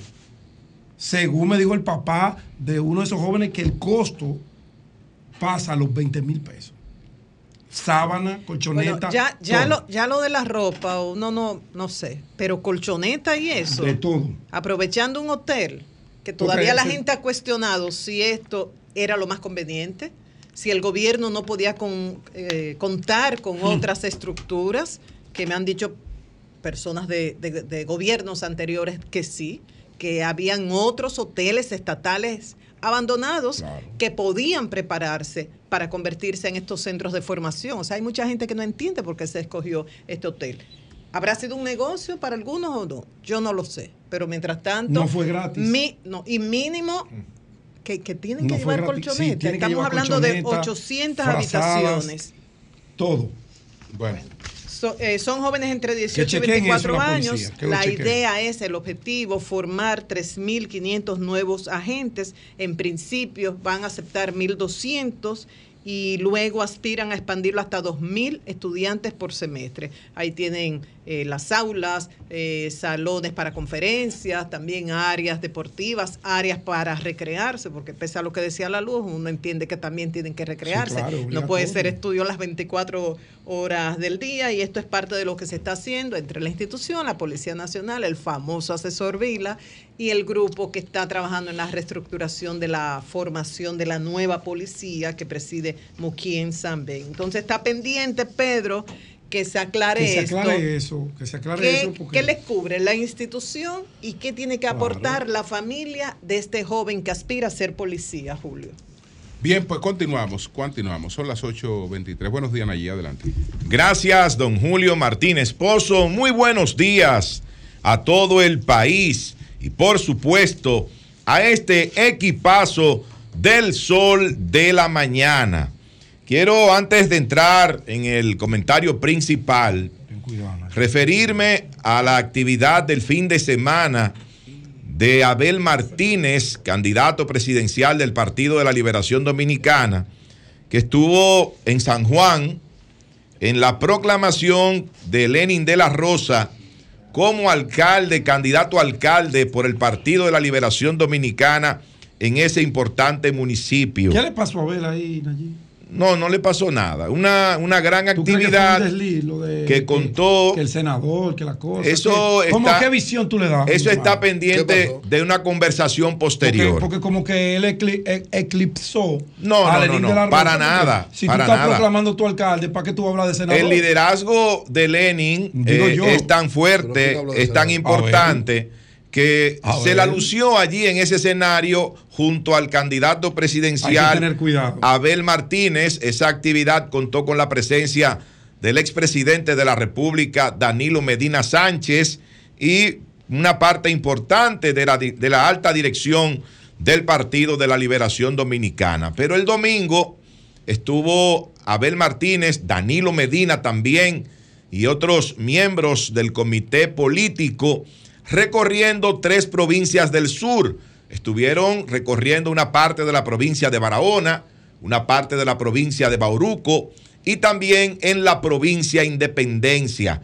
Un recorrido exitoso que terminó en el municipio de Cabral. Eso fue increíble ya en horas de la noche, luego de eh, prácticamente 10 horas de recorrido de 183 kilómetros en toda esa zona. Había que ver cómo la gente estaba esperando a Abel Martínez ahí en el municipio de Cabral de la provincia de Barahona. Así que fue un fin de semana exitoso políticamente para el candidato del PLD, Abel Martínez. Señores, eh, con relación al tema de la frontera, yo tengo una posición muy particular y yo estoy de acuerdo con el cierre de la frontera, mas no estoy de acuerdo con la militarización excesiva que ha hecho el gobierno en esta zona del país. Yo no creo que sea necesario esto y ahí surge la pregunta, ¿y por qué ahora? Como la canción de Vitín Avilés, ¿y por qué ahora? ¿Cuánto tiempo tiene construyéndose ese canal? Fue ayer que empezó la construcción del canal, fue la semana pasada, fue hace un mes, hace dos meses, hace un año. No, la construcción de ese canal tiene muchos años. Entonces, ¿por qué no se intervino antes? ¿Por qué no se agotó desde hace ya mucho tiempo la vía di- diplomática para tratar de, de disuadir de, de alguna manera a los eh, hermanos haitianos para que no construyeran ese canal? ¿Por qué no se llegó a un acuerdo para evitar la construcción del canal? O si se iba a construir, hacerlo sobre reglas claras, donde las dos naciones estuvieran de acuerdo. Entonces, esa es la pregunta y es muy sospechoso cuando apenas faltan, Pedro, no son nueve meses, son ocho meses. Mañana 19, mañana 19 de septiembre faltarán ocho meses justamente para el proceso electoral con presidencial y congresual de la República Dominicana. Peor. Entonces, eh, hay algunos que dicen, "Ah, aquí todo se politiza. No, no, no, no, no es que todo se politiza. Es que aquí también hay otros que utilizan este tipo de cosas como una estrategia política. Porque si hay algo que une a los dominicanos, es el nacionalismo, es el patriotismo. Ahora, el presidente tomó sus medidas, perfecto. Yo estoy de acuerdo con una de ellas, con el cierre de la frontera y con el hecho de abrir los canales diplomáticos para hablar con Haití y resolver ese tema del canal. Pero no estoy de acuerdo con ese aparataje, eh, con esa movilización de tropas hacia la zona de la frontera, que lo único que parece es que eh, estamos prácticamente al borde de una guerra. Yo no quiero pensar lo que pensarían eh, extranjeros en diferentes partes del mundo si ven esas imágenes de la frontera, de esa gran militarización, de esos helicópteros, sobre todo de gente que pretende visitar la República Dominicana y se encuentra con esas imágenes que parecen eh, prácticamente el inicio de una guerra. Pero vamos a esperar que pasen estos días y que esta situación se pueda aclarar lo más pronto posible. Yo quiero referirme al tema del metro. Yo quiero hablar de lo que ocurrió en el metro de Santo Domingo en la línea 1. Esa es la primera línea del metro. Esa línea tiene ya 14 años de operación. 14 años de operación porque fue inaugurada en el año 2006. Recuerden que Leonel Fernández y el PLD eh, llegaron nuevamente al poder en el año 2004. Inmediatamente se empezó a construir esta línea del metro, la cual fue terminada en el año 2006. Por eso ya en este momento esa primera línea tiene 14 años de operación y nunca, absolutamente nunca, habría, había ocurrido un accidente en esta línea del metro, ni en ninguna de las otras que han entrado en operación posteriormente. Pero hay muchas informaciones con relación a todo esto y yo quiero eh, dar algunas de esas informaciones que hemos recibido de fuentes de entero crédito de lo que pudo haber provocado ese accidente ahí en la línea 1 del metro. Lo primero que tengo que decir es que ese sistema ferroviario que tenemos en el país es uno de los más seguros del mundo. Oigan bien, uno, uno de los más seguros del mundo. Pero como todo sistema puede tener fallas. Puede tener fallas. 17 años. Y para esas fallas, perdón, ahora lo, lo, precisamos. Y para esas fallas, para esas fallas, hay que tener, ¿verdad?, algunos mecanismos para poder enfrentarla. Por ejemplo, señores, miren, ese sistema es tan seguro, para que ustedes tengan una idea, que cuando la señal está en rojo en una, en una vía del metro, si el conductor no se percata de que está roja la señal y sigue avanzando con el metro, el metro se frena automáticamente. Óigame bien, se frena automáticamente, no puede continuar. Pero para continuar, el, el, conductor tiene que llamar a la central para que desbloquee el, el, el sistema y él pueda continuar. Pero cuando él llama, puede ser que lo puedan sancionar porque le van a preguntar, ¿y qué pasó que usted no se dio cuenta que la señal estaba en rojo y usted continuó? Entonces, ¿qué es lo que sucede? Que esos trenes, esos trenes, tienen un dispositivo para desbloquear el sistema de seguridad a manos de los conductores. Entonces los conductores, cuando eso le pasa, en vez de llamar a la central para que sea desbloqueado desde allá, por el temor a ser sancionados, lo que hacen es que ellos mismos lo desbloquean y continúan, continúan su curso, siguen derecho. Pero señores, es tan seguro el sistema que si el operador se duerme, si el operador se duerme, el tren se frena, el tren se detiene, si el operador se duerme. Para que ustedes vean la seguridad que tiene este sistema ferroviario de transporte, lo que es el Metro Santo Domingo.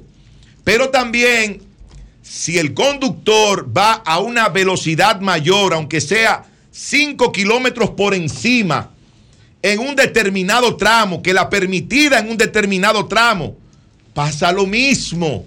El tren se detiene porque el sistema de seguridad está preparado para eso. Entonces, ¿qué es lo que ha ocurrido en otras ocasiones donde no ha llegado a producirse un accidente, pero ha habido situaciones, situaciones bastante peligrosas con la operación del metro? Bueno, que algunos de los conductores anulan el sistema de seguridad. Y así van a la velocidad que ellos entienden. Si se quieren llevar una luz roja, se la llevan. Eh, hacen lo que ellos quieran. No respetan lo que son las normas de este importante transporte masivo de pasajeros. ¿Qué es lo que se dice que ocurrió en este accidente del metro? Oigan lo siguiente, señores. Voy a tratar de explicarlo que se entienda. Voy a, a tratar de hacerlo de manera llana, que se pueda entender de acuerdo a la información que a nosotros eh, ha llegado con respecto a esto. El conductor que llegó a la estación Mamá Tingó, es decir, venía desde la feria hacia Villamella, hacia la estación Mamá Tingó, cuando entró a la estación, se cambió de cabina para iniciar el trayecto entonces desde la Mamá Tingó hacia la feria. ¿Qué resulta? De acuerdo a las informaciones que nos dan con respecto a esto, de lo que supuestamente habría pasado. Bueno, cuando él va a iniciar la marcha ya en sentido contrario desde la Mamá Tingó hasta la feria, la luz de la, la línea estaba roja. La línea estaba roja, pero supuestamente él habría desbloqueado el sistema de seguridad, habría anulado el sistema de seguridad y habría entrado, había arrancado. Pero ¿qué pasó? Todavía el carril que él, por el cual él había llegado a la mamá Tingó estaba abierto. Estaba abierto todavía. Y es por eso que él, cuando él entra, entra al carril que viene desde la feria hacia la mamá Tingó. Oigan bien, porque él acababa de cruzar prácticamente. Y todavía las agujas, como ellos le dicen a los rieles, todavía estaban abiertos para entrar a ese carril que viene desde la feria. Y es por eso que entra, al no respetar la luz roja, de acuerdo a las informaciones que tenemos, entra al carril, pero cuando se viene a dar cuenta, ya viene el otro tren de frente. Y es ahí cuando se produce esa colisión. Una colisión que, como decía temprano, don Julio Martínez Pozo eh, ha dejado nueve personas heridas, que leves, que no leves, pero esto pudo ser una tragedia. Esto pudo ser una tragedia. Yo no, no me quiero imaginar algo como eso, pero ustedes se imaginan que el choque fuera tan fuerte que provocara la caída de un vagón, ¿eh? que provocara la caída de un vagón de- desde ahí. ¿eh? ¿Cuántas personas muertas estaríamos contando en el día de hoy? Entonces hay que tener mucho cuidado con todo esto. Esto sucede. ¿Por qué sucede todo esto? Por la falta de entrenamiento adecuado de los conductores del metro. Porque sacaron a todo el personal que se había entrenado durante mucho tiempo y que tenía años trabajando en esa institución, operando, conduciendo estos trenes y no había ocurrido un solo accidente. Ahora quieren decir que uno de los conductores es de la pasada gestión. Sí, es verdad, es de la pasada gestión. Ustedes saben qué hacía él en la pasada gestión. Él trabajaba en el departamento de conserjería. Trabajaba en conserjería. Y luego en atención al usuario. Fue desvinculado y dice él mismo, no lo digo yo, dice él mismo, que supuestamente fue nombrado nuevamente en el metro por intervención de Alfredo Pacheco. Dice él, no lo digo yo, no lo puedo eh, asegurar, pero eso es lo que dice No, y que no tiene nada de malo. ese Pacheco conductor, exacto, que entró no. por recomendación de Alfredo Pacheco nuevamente a trabajar en el metro. Cuando entra nuevamente al metro, entonces este señor se convierte en conductor, en conductor de uno de los trenes. Y uno se pregunta, ¿cuál fue el entrenamiento que tuvo ese señor para poder eh, entrar nuevamente a la institución y empezar a conducir un tren? ¿Cuál es la calificación que él obtuvo? Porque me hablan de las calificaciones que supuestamente obtuvo este, este señor, que no se explica por las mismas cómo estaría conduciendo él un tren en el metro de Santo Domingo. Entonces, esas son de las preguntas que debe responder el señor Rafael Santos, el director de la OPRED, que debe aclarar qué es lo que ha sucedido ahí. Yo he dado algunas de las informaciones que hemos recibido con relación al sistema de seguridad y a la anulación de ese sistema para cometer una serie de faltas que ponen en peligro no solamente la vida del conductor, no, ponen en peligro la vida, la vida de cientos de pasajeros que utilizan diariamente ese medio de transporte. Cuando la OPRED da los nombres a la prensa de los conductores, simplemente dice, hay uno que se llama Juan y otro Claudio. Oigan esto, ni siquiera dicen los nombres completos de estos dos conductores. A nosotros nos llegó la información de que uno de ellos se llama Juan Castro y el otro se llama Claudio Lamartine.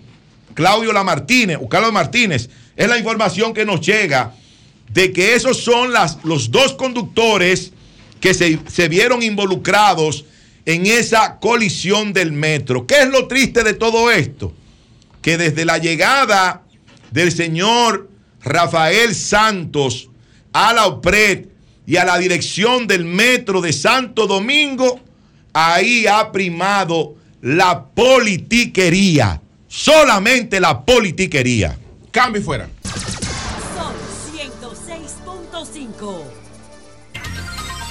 8.46 minutos. Buenos días, Eury. Adelante. Gracias al Dios Todopoderoso Jesús, mi Señor, Salvador y Guía, y como siempre inicio con la palabra de Dios, Filipenses 4, 6, 7. No se inquieten por nada, más bien en toda ocasión, con oración y ruego, presenten sus peticiones a Dios y denles gracias. Y la paz de Dios, que sobrepasa todo entendimiento, cuidará sus corazones y sus pensamientos en Cristo Jesús. Amén, amén, amén. Amén. Pongamos todo en manos del Señor. Y ahora que vamos a viajar, que el Señor tenga control de nuestro viaje. Eso. Y, y dele más. Eh, bien, Bueno. Miren, señores, el discurso del presidente Abinader me pareció sopesado, un buen discurso. Mostró firmeza, pero también mostró cautela. Yo creo que esa es la clave. Firmeza y cautela. Es decir, firmeza en el sentido de que evidentemente no se puede tratar de hacer cosas en Haití que no sean en correspondencia con las autoridades también nuestras, pero hay que evitar excederse o excedernos en algunas cosas porque no estamos en guerra con Haití. Con Haití no estamos en guerra, señores. Mucha gente, "Eh, no, porque los haiti-". no, no, no, no estamos en guerra con Haití. Ni con- no, o sea, no es una invasión que los Estados, que Haití ha decidido hacer contra la República Dominicana, no. Entre el Estado Dominicano y el Estado haitiano, por lo menos hasta ahora, ¿verdad? hasta ahora, entre Ariel Henry y el presidente de Abinader, hay una cooperación y una Pero, vinculación permanente. pero Erwin, que cuando la gente ve ese despliegue militar que ha hecho la República Dominicana, bueno, la gente piensa en Claro, otra eso es lo que digo. Hay que tener cuidado, por ejemplo. Pero para- una cosa, Najib, eh, un minutito, Ajá. Eury. Si no se militariza la frontera, Najib, no nos exponemos a que hayan incidentes aislados que han ocurrido con muertos, con heridos y que de est- esto degeneren algo peor. O sea, hay que mantener control. No, la, la frontera siempre ha estado militarizada.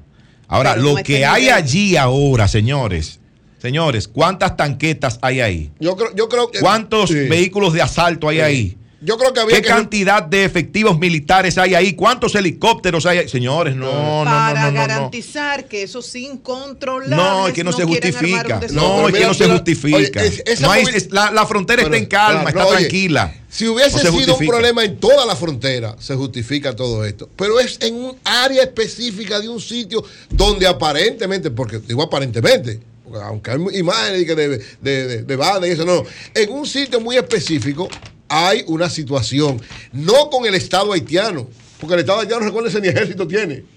No es con el Estado haitiano, hay una situación con una empresa que lógicamente el Estado haitiano tiene que ponerle las reglas y tiene que hacer lo que tiene que hacer, pero es un sitio específico. ¿Qué debe hacerse? Reforzarse en ese lado y lógicamente si hubiera problemas en toda la frontera, bueno, se, se resuelve en toda la frontera, pero no en la frontera no hay problema. Yo creo que se excedió, ahí sí yo creo que se excedió, en el aparataje militar y en cerrar la frontera. Pero bueno, el presidente Abinader entendió que eso era conveniente. Ahora, ojalá eso no dure mucho, lo primero. Y lo segundo, hay que tratar por todos los medios que lo que se estableció en ese tratado de paz, amistad y arbitraje de 1929, que dicen taxativamente, oigan lo que dice taxativamente, República Dominicana y Haití solemnemente reprueban guerra o todo acto de violencia de una nación contra otra. Y además dice, para cualquier problema, todas las diferencias de carácter internacional que surgieren, se utilizará el arbitraje para la reclamación de un derecho formulado de uno contra el otro. arbitraje. Y miren, yo creo que hay una oportunidad importante ahora, porque tanto Ariel Henry, el primer ministro de Haití, como el presidente Luis Abinader, los dos van a estar en la ONU a partir de hoy. Los dos llegaron ahora en la mañana, acaban de llegar, o llegarán en el transcurso de la mañana a Haití. Debería haber, yo supongo que lo va a haber, aunque no se haga público, pero tiene que haber algún nivel, porque sé que el Estado haitiano llamó a, a Farud Miguel, el embajador dominicano, y le dieron algunas explicaciones.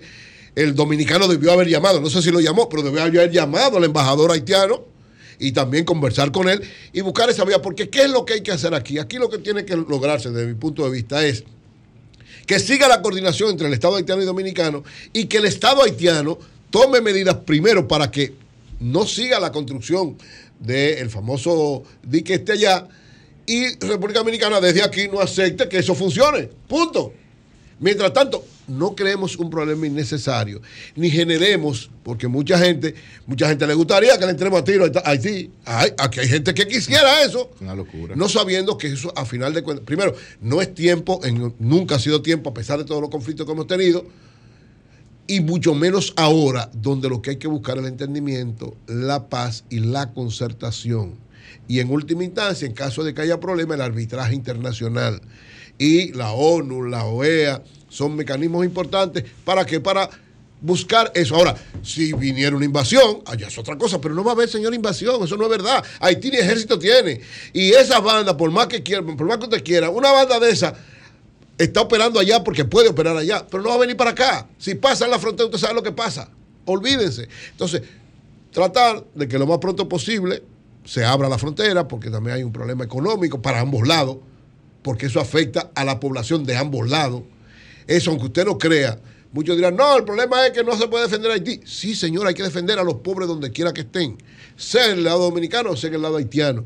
Y las negociaciones, el comercio que se hace ahí, contribuye a darle comida a gente de los dos lados y darle, lógicamente, funcionamiento y beneficio a los comerciantes de ambos lados.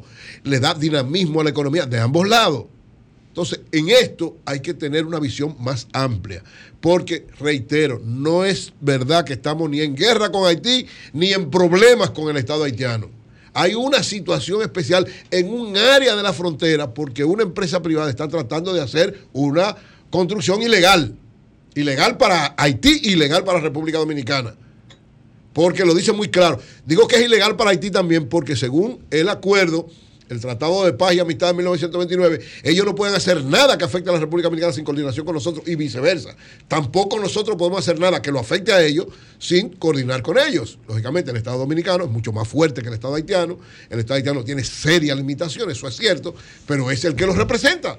Y es con quien tenemos que mantener todo lo que sea negociación, acuerdos y sobre todo tratar de encontrar juntos la salida a esta situación.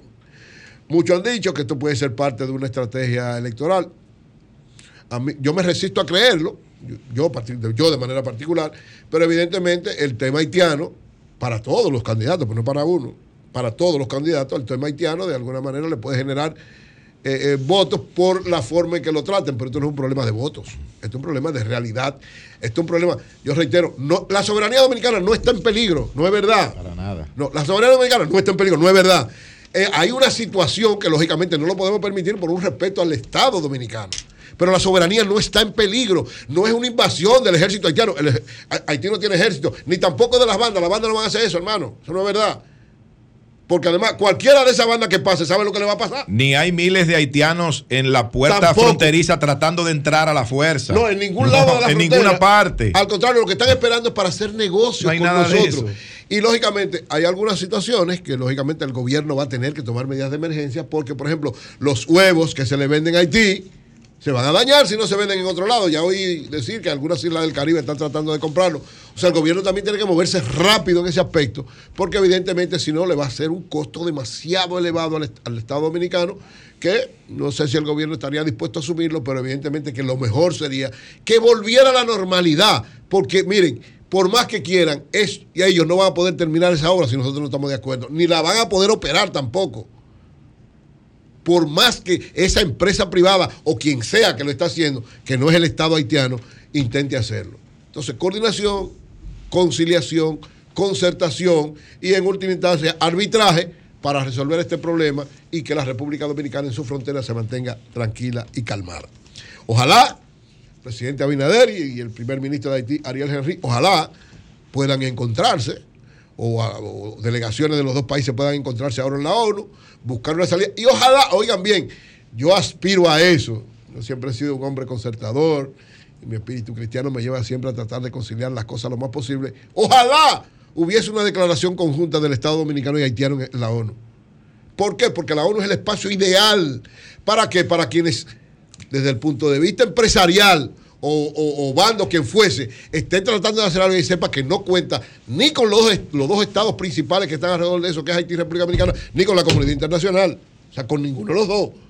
Entonces, ojalá, de verdad, me gustaría y exhorto al presidente Abinader, a quienes trabajan con él, a que pudiese haber algún nivel de conversación y hasta una declaración conjunta de ambos diciendo, ratificando que van a solucionar las cosas de la mejor manera y que los dos, Estado haitiano y Estado dominicano, van a enfrentar que esto no se haga de la manera en que se está haciendo.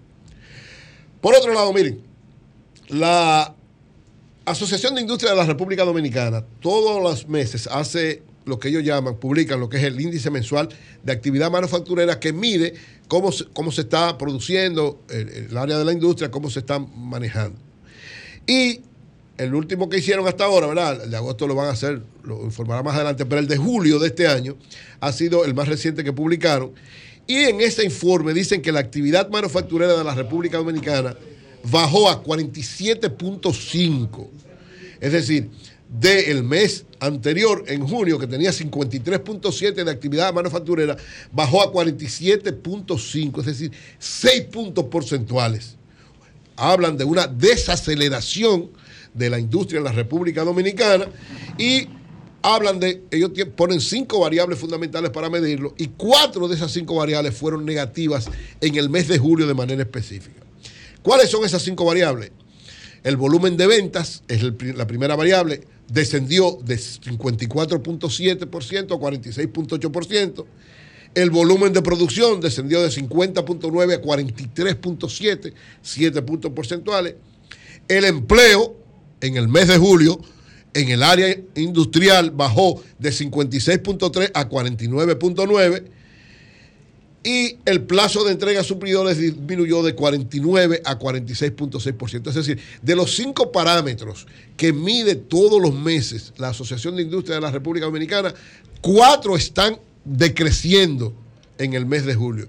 Eso es lo que explica por qué la economía está tan concentrada, tan estancada y en una situación tan complicada y difícil, por lo que el crecimiento, o sea, esta es una muestra de lo que se está diciendo en sentido general. La economía en el primer semestre del año solo creció un 1.2%. Mírenlo ahí, esto es el mes de julio, el séptimo mes del año, evaluado por quién? Por quienes hacen y producen de manera permanente.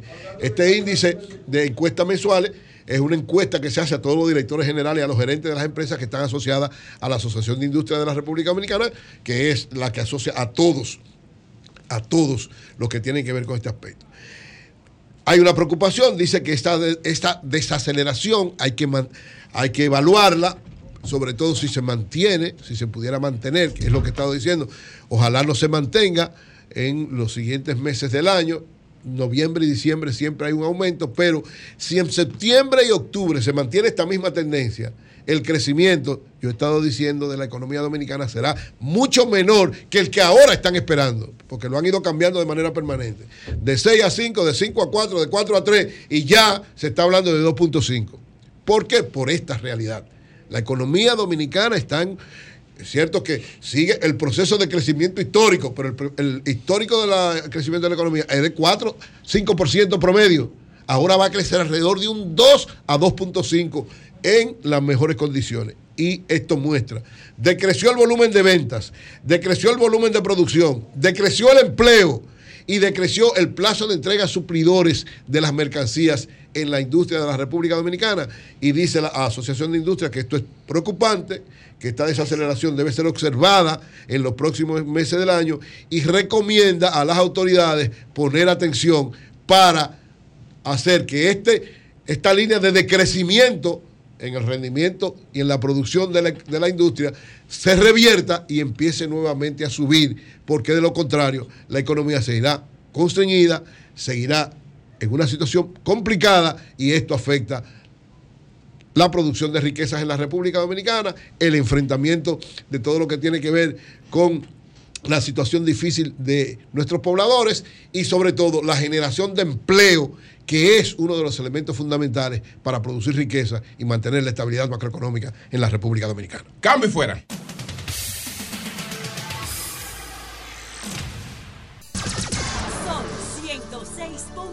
106.5.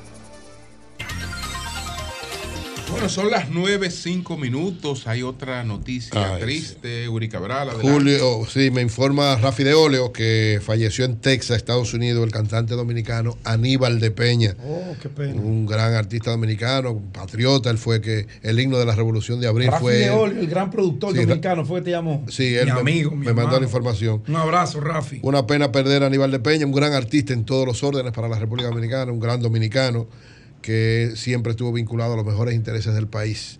Así que nuestra solidaridad con su familia, que Dios le dé consuelo y fortaleza en este momento.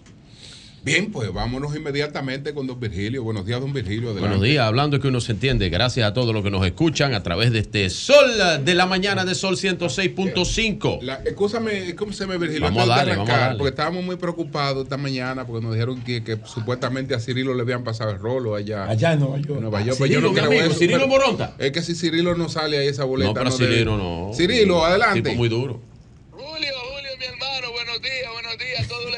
Ah, ah, ok. ¿Eh?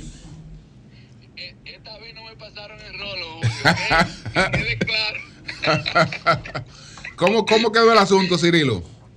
Bueno, Julio, nosotros estamos, eh, todavía vamos a esperar la, la- oficialmente ya la comisión que están hablando de que el martes, mañana o el miércoles, pero sí nosotros estamos punteros, eh, gracias a Dios pues la comunidad... Pero tú tienes tu voto, tú tienes tu numerito bien vigilado ahí. ¿Se sabe cuáles son tus numeritos? No, es que no, no hay forma, Ju- Julio, no hay forma de que yo, de que me pasen el rolo. Yo tengo mi número contabilizado y tengo todas mis actas, así que eh, van a tener a Cirilo Moronta como su candidato oficial Bueno. del Partido Revolucionario Moderno. Eso esperamos, Cirilo. ¿Con quién tú competías allá, querido amigo? Bueno, éramos 17, eh, Pedro, 17 candidatos. Eh, como tú podrás saber, estábamos a, a tres incumbentes eh, y los demás, eh, y 14 pues, candidatos de, de afuera. Eh, pero tú sabes que eh, mucho trabajo, porque tú sabes que no es fácil eh, la convención. eh, el trabajo es sacar a la gente. Ustedes saben que, que por mucho que uno eh, quiera subir esos números, es un proceso para uno poder tener resultados como el que tuvimos anoche. Pero estamos, estamos, tenemos fe de que, de que vamos a, llegar al Congreso, porque eh, la comunidad, como te dije, la comunidad sabe quién es Cirilo Moronta y, y que ha trabajado siempre por, por, los mejores de los mejores intereses.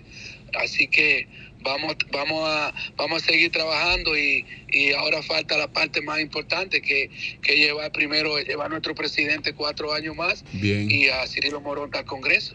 Bueno, pues muchas gracias, Cirilo. Muchas gracias. Nos vemos, nos vemos aquí el miércoles, ok, nos vemos el miércoles aquí. Ya tú- Si, ya. Dios quiere, trata de ver al presidente hoy, Cirilo, cuando llegue. Sí, sí, ya voy, voy para allá, voy para cuando allá. llegue, porque sería importante para, porque si, si él te ve y te felicita, ya tú sabes que tú estás del otro lado. Si él te ve y no te dice nada, entra en sospecha.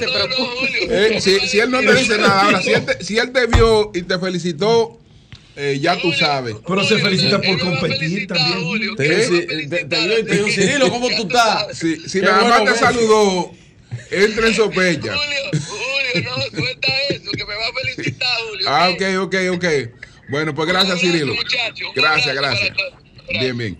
Virgilio, adelante. Hablando, hablando es que uno se entiende. Gracias Aunque a los que nos escuchan, a todos los que nos escuchan a través de este Sol de la mañana de Sol 106.5 RCC Media, la catedral de, de la opinión en la República Dominicana. Y nos vamos para Nueva York con Dios como piloto de ese avión, con el Señor Jesucristo, que es el que dirige todos los pasos de este programa. Amén. Así es que se hace, camarada, te estaba esperando. Miren, pues ah, yo quiero hablar de tres temas brevemente. Y lo que dijo el presidente ayer me encantó. Me encantó porque cuando yo no asumo lo que dice el presidente como política, aunque todo lo que hace un presidente es política. Yo asumo cualquier evento que tenga que ver con el nacionalismo en la figura del presidente de la República. República Dominicana no se liberó de España, ni de Francia, ni de, ni de Estados Unidos. Fue de Haití. Nosotros lo liberamos de Haití. Ustedes estamos, eh, la oposición se tira, se jala, se contradice, se desdice en un tema nacionalista. Que si ahora era el momento, que si era mañana, que si era después. Lo que pasa es que el timing de las situaciones de inteligencia a lo interno de Haití, el timing lo saben lo que tienen las informaciones de ahí adentro. Ustedes no tienen a un señor, a Chericia, a Barbecue, haciendo todo lo que da su maldita gana ahí. Ariel Henry diezmado con una protesta ahora mismo en Haití. Claude Joseph haciendo todo lo que da la gana. Y con un discurso anti-República Dominicana por todos los lados. Tres años denunciando nosotros la grave situación que tiene Haití en su estructura gubernamental, en su, en su problema de Estado. Todo lo hemos denunciado. ¿Y la comunidad internacional qué ha hecho? Desde la posición del Estado de la República Dominicana, nosotros tenemos que hacer lo que sea para garantizar la seguridad de los dominicanos. Miren, y yo el otro día hablaba con, con el maestro Julio, que aquí es la memoria histórica. Y cuando él hacía alusión, cuando el generalísimo Rafael Trujillo Molina hizo lo que hizo, para no citarlo, pero ustedes saben, pues la única forma de nosotros garantizar frontera, si no hubiera hecho eso el generalísimo, aquí no hubiera línea limítrofe. Y ya se hubieran cogido tres o cuatro pueblos de la, de la zona fronteriza, que no es el caso de ahora. Pero lo que pasa es que por lo pequeño que se empieza. ¿Usted sabe por dónde empezó el Estado haitiano? Por las devastaciones, Osorio. Por ahí empezó el Estado haitiano. Un gobernador, por la piratería y todo lo que pasaba y el contrabando, decidió devastar todo eso. Sí, Osorio. Y ahí vino esa misma piratería, ese mismo contrabando, se estableció ahí, ahí está. Para que ustedes vean que las cosas pequeñas, las cosas pueden convertirse en problemas grandes. Empezamos con, con un, con un canal de, de agua, de riego. Y luego si nosotros lo dejamos eso, pues ellos agarran y se asientan allí en un sitio y dicen que eso es de ellos y hay que dárselo también. Hay que dárselo también. Y ahora, ah, que había que seguir conversando con el Estado, decía, decía Eury. Bueno, con un Estado diezmado, con lo que queda del Estado. Con el Estado haitiano. Porque el Estado será Ariel Henry y, y, y 10 seguidores de él. Con, el, con quien sea, con el Estado. Por otro lado, Claudette Joseph. Por otro lado, Cherisier. Eso no son estados. Con sus bandas y sus ejércitos. Entonces, ahí no hay nada. Donde sí hay es aquí, como yo he dicho. Cualquier medida para garantizar a la República Dominicana debe contar con el espaldarazo en cualquier momento el presidente, la figura del presidente, no se llame Luis Abinader, Danilo Medina, Hipólito. La figura del presidente de la República debe tener el espaldarazo de toda una nación y todo un pueblo. Olvídense, la oposición cada vez que torpeden esto, como estaba ahorita Vanguardia del Pueblo aquí, cada vez que torpeden esto, Ey, no, no, no. Eh, no. respetan allí. Respeta, respeta a tus retiro, compañeros. lo retiro, Retírale, por favor. Que por eso era que tú tuviste problemas con el retiro, Gracias. lo retiro. Porque ahorita, ahorita como ahora, ahorita como ahora está el sol de la mañana. Así Ah, es, sí. así es. Lo retiro, lo retiro. Sí. Entonces, cualquier cosa en contra de este atentado con violentar lo establecido y lo acordado con la República Dominicana, que la, oposición lo coja como politiquería, ellos verán los resultados numéricos en las encuestas, porque el nacionalismo en la República Dominicana tiene valor y la, y la patria tiene valor, por muy pequeño que sean las cosas, por muy pequeño que, que sean las cosas, hay que mostrarle atención. Y la República Dominicana está cansada de mostrar debilidades. Aquí hay que mostrar fuerza. Y los despliegues de la fuerza para que sepa que la República Dominicana estamos firmes. Como decía eh, el expresidente de los Estados Unidos, tenía un accionar que él decía que en un, en un brazo tenía la mandarria. Eso era Franklin Delano Roosevelt, ¿verdad? Por un lado tenía la mandarria y en la otra mano, en la otra mano tenía la almohada de plumas de ganso para pasártela. Depende cuál tú querías. La mandarria o la pluma de ganso. Bueno, terminando con el tema haitiano. ¿Y qué? Ahora el tema haitiano se tragó varias cosas. ¿Y qué es lo que está pasando? Que, Por, por lo menos lo intentó. Eh, ¿Y qué es lo que está pasando? Que, que en, en Santiago no hay nada. Coño, eso del metro, tú no has hablado de eso. Ese mi- nada, ese tú no has dicho tema, nada. Ese es mi tema. ahora. Ah, ok. Pero en Santiago no hay nada. De- de- la alianza de carreta vacía definitivamente es una cosa. No, eso no es importante. Pero ni, ni, a, ni a Santiago llegó. La gente quiere el metro. Entonces, en Santiago tampoco hay acuerdo, como dije yo. Alguien va a tener que reconocerme a mí. Alguien va a tener que reconocerme a mí. Si no va a que yo la he pegado toda. Gran Santo Domingo. O sea, Distrito Nacional. eh, Santo Domingo Este. Santo Domingo Norte. Santo Domingo Oeste. Oeste. Y entonces, San Cristóbal. No la mencioné mucho San Cristóbal. Bueno, pero San Cristóbal está No, en no. alianza, en alianza. No, no, no. es que usted, sa- usted sabe En alianza, en, el San Cristóbal en estos momentos no se sabe. Quién hay- hay un tema. Ahí, ahí la cosa se ha puesto muy fea. Bueno, muy fea. fea o no fea, fea. lo que yo sé que no hay acuerdo. Y en Santiago, Muy fea. y en Santiago, ¿Viste lo de San Juan? Porque porque me han dicho en Santiago, el que más ha pagado, el que más ha pagado la falta de una explicación sobre San Cristóbal es el alcalde. El alcalde. No se puede, no se puede mover en estos momentos Bueno. donde, donde en cualquier sitio público donde se mueve. estuve en San, estuve en San Es Cristóbal. repudiado. se encuentra y no, y no, eh, no, y, y acusaciones y cosas, sí, sí. la gente porque si no hay una explicación la gente empieza a señalar responsabilidad por, Sí. por su cuenta. Voy a, Y, y el parqueo va. ¿Eh? Y voy, el parqueo va. voy a hablar, Sí, sí. voy a hablar, estuve en San Cristóbal, estuve en San Cristóbal el sábado, sí, estuve por allá. Porque yo voy a los sitios políticamente, yo voy a ver, con mi ojo crítico político, yo voy a ver las cosas.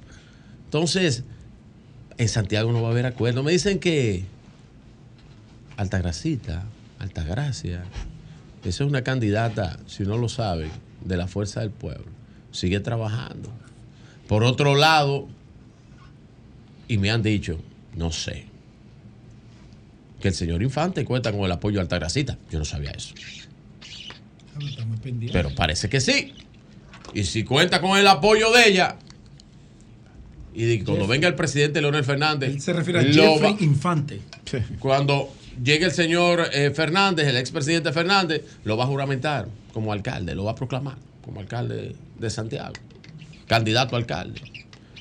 Entonces, Yo no sé dónde el Pero señor, Leonel no el señor Santiago Miguel Vargas habló de la alianza porque yo no la veo en ningún lado. Hace como tres semanas. Pero está bien. Está bien. Será en, en- o en Guananico, en, en Monte Adentro, Pero la gente quiere saber del en el. Cafetal, en Naranjo, en el Hoyo de Fula. Hay otro sitio que a mí me gusta también, que está por allá, por, pero no lo voy a decir porque tiene un nombre plebe de esos nombres que no le gusta a José Eh. Lalu que uno diga de pueblo. Será en uno de esos sitios que está la, la Gran Alianza Nacional. Bah, porquería. Hubiera Mentira. haciendo una fiesta. Pero bien, no, yo no, no, yo lo que estoy hablando, lo que yo dije Porque aquí, yo- pues yo, yo le doy secuencia a mis cierto- cosas. Miren, cierto dolor para ir terminando, alianza, tengo eh, Cierta mortificación. lo, lo del metro. Tu cara lo- refleja insomnio. Lo del, lo del metro, una vez llamó un señor aquí, que es el encargado de los líos del metro. Él es el sindicalista del metro. No, no. Sindicalista. del Mierda, ahora la culpa lo Y un, tiene también y los un que se grupo de. Primero, para que ustedes sepan. No haga como cuesta. Primero, para que ustedes sepan, que ustedes hablaron que en 16 años, que nunca. 17 había- a- años. habían pasado dos accidentes. No. Pero por Dios, Vamos ver. pero por Dios, yo estoy hablando. Adelante. Si ustedes quieren, tengan, busquen informaciones, Yo porque la yo tengo, tengo. la información. Yo la tengo, la información. Y en una, y en una, eh, eh, Informe. eh, eh, Hallen, Hallen Herman dio hasta declaraciones públicas, están ahí en, los- en los diarios, búsquenlo, Pero señores. Halle Herman Eh, nunca dirigió el metro. Pero por Dios, pero búsquenlo ahí, pero búsquenlo en los Herman diarios. la Está bien, pero estaba por encima. No, oye, hermano, la hermano, busquen la La la información. onza. busquen la La información. Y hubo, y hubo un accidente. Que hizo muy buen Y hubo un accidente en, el- en uno de los hangares donde desbarataron un vagón completo. Vagón completo. tiene fotos.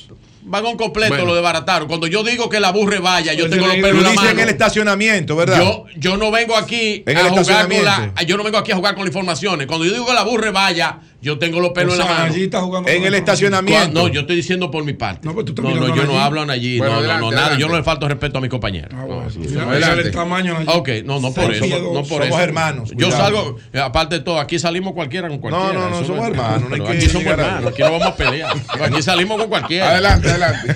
Eh, A mí tú no me vas a arrullar, ¿no? Miren, eh, entonces yo digo lo mismo que dije una vez. A usted le pasa. A mí me huele a sabotaje. Ay, hombre. Eso de que, que, que un empleado que no sabía cómo dos trenes chocan en la misma vía, cómo chocan en la misma vía y dónde estuvo el cambio de vía, porque eso se cambia. Si escuchaste mi comentario, Sí, lo yo, lo, yo lo expliqué. Sí, lo escuché. Lo escuché con, con, con atención. Eso se cambia. Eso lleva una central de control. ¿Quién lo cambió? Y fue así. ¿Y cómo lo cambió? El problema con las autoridades del metro y con otras autoridades, y atención aquí, que ustedes no conocen el manejo de la comunicación moderna. ¿Quiénes? Muchos de los que están en, la- en las dependencias públicas no conocen el manejo de la comunicación moderna. La comunicación moderna corre en minutos, en segundos. Y usted no puede dejar los marcos abiertos para que la información corra. Usted tiene que dar la información precisa y rápida. Y ya han pasado 48 horas y ustedes se están haciendo los pendejos. No sabiendo que cuando tú dejas esas ventanas abiertas, por ahí se cruza la especulación. Y se cruzan todos los fake news. Son un grupo de estúpidos ¿Quiénes? los que manejan las comunicaciones de esas instituciones. Ay, ay, el ¡Coño! Que, el que diría si mide 6, 7 de estatura. No importa que mida lo Y que no va a sea. pleito. No importa Ay. que mida lo que sea. Ay, es amigo, amigo mío. Pero los que están ahí. mío, hermano mío. En todas las Ay. instituciones pasa una vaina Ay, y nadie habla. Salomón. Un momentito. Y nadie habla. Y dejan que la información corra 24 y 48 horas. Ay, 6 pies, 7 pulgadas. Ay, ay, Aquí no le tenemos miedo a nada. ay. Ay, no, no, no. no. Yo me voy. Entonces, ¿cómo es que a 40 no tenemos nada? Por e- porque son tontos. Son tontos. La información camina. Y si la información sigue, todo el mundo opina ahora. Porque estamos expuestos ante las redes sociales y ante los medios digitales. ¿Qué usted tiene? Llamen los influencers. Usted tiene que agarrar e influir informaciones de parte y parte para que puedan hacer el constructo de la verdad. O de lo que se acerca, o de los hechos. Pero no dejarlo las ventanas abiertas, sufren de esa vaina. En un ejercicio tonto de la comunicación moderna. Para terminar, estuve en San Cristóbal y fui a ver. eh, mucha gente sabe que tengo grandes amigos. Yo soy local en San Cristóbal, soy local. Y tengo. Porque mi familia, nosotros tenemos una tierra en Atodamas. Y entonces ahí yo soy local. Ahí yo me pasaba las vacaciones andando y haciendo cosas. Y la familia tenemos una finca ahí, la NASA. La NASA, así se llama. Sí, porque ahí se inventó de todo para hacer lo que hemos hecho. Entonces le pusimos que eso es del ingeniero de la NASA. La NASA. Y San Cristóbal está muy conectado a mí como familia. Y fui allá también porque tengo grandes amigos. Y eh, soy gran amigo del diputado precandidato a alcalde por San Cristóbal, Nelson de la Rosa, que hizo un evento el sábado, un evento multitudinario allá, más gente afuera que adentro, muy bien organizado, muy bien trabajado. Eh, ahí estuvo también su hijo, que es un gran amigo mío, Diomar de la Rosa, el cual le tengo mucho aprecio, y Diomar es precandidato a diputado. Eh, con estas situaciones eh, de San Cristóbal que decía don Julio, yo también he visto algunas cosas y veo buen posicionamiento, buen posicionamiento de la familia de la Rosa en San Cristóbal. Así que José está mal. eh, está, está un poco afectado Es por un la situación. de Eh, está, intensivo. Sí. está un poco afectado. Es pero, es por, dicen. pero es por el mismo tema que yo repetí ahorita. Sí. Dejan los marcos abiertos de la especulación, no comunican a tiempo, creen que eh, eh, no diciendo van a crear una vaina y es peor lo que se desdice que lo que se tiene que decir. Don Julio. Cambio fuera.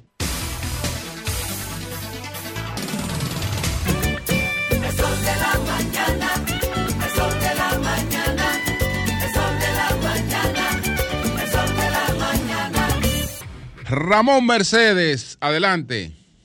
Buenos días a mis colegas del programa y a los oyentes en la República Dominicana y el mundo. Para su conocimiento, de estimados colegas, cuando vengan para Nueva York hoy, traigan sus paraguas porque estará lloviendo el día y la noche. La temperatura promedio para hoy por los 68 grados, el día nublado, lluvia durante todo el día y la noche y no se sentirá calor. Queremos enviar saludos a los fieles oyentes de este programa en los Alcarrizos, República Dominicana, pero se encuentran en Nueva York Vicente Gómez, su esposa Lourdes Ventura y su hijo Vicente Junior. A Carlos Puello, Luis Sosa, Jonathan Cabrera y a Elías Rodríguez. También al taxista de Santiago, Pablo López.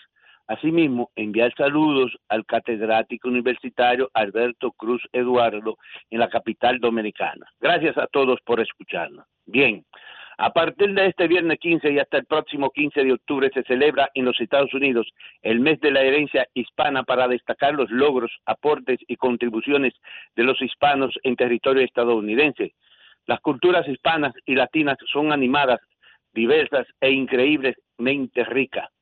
El mes se celebra en todo el país con festividades y eventos.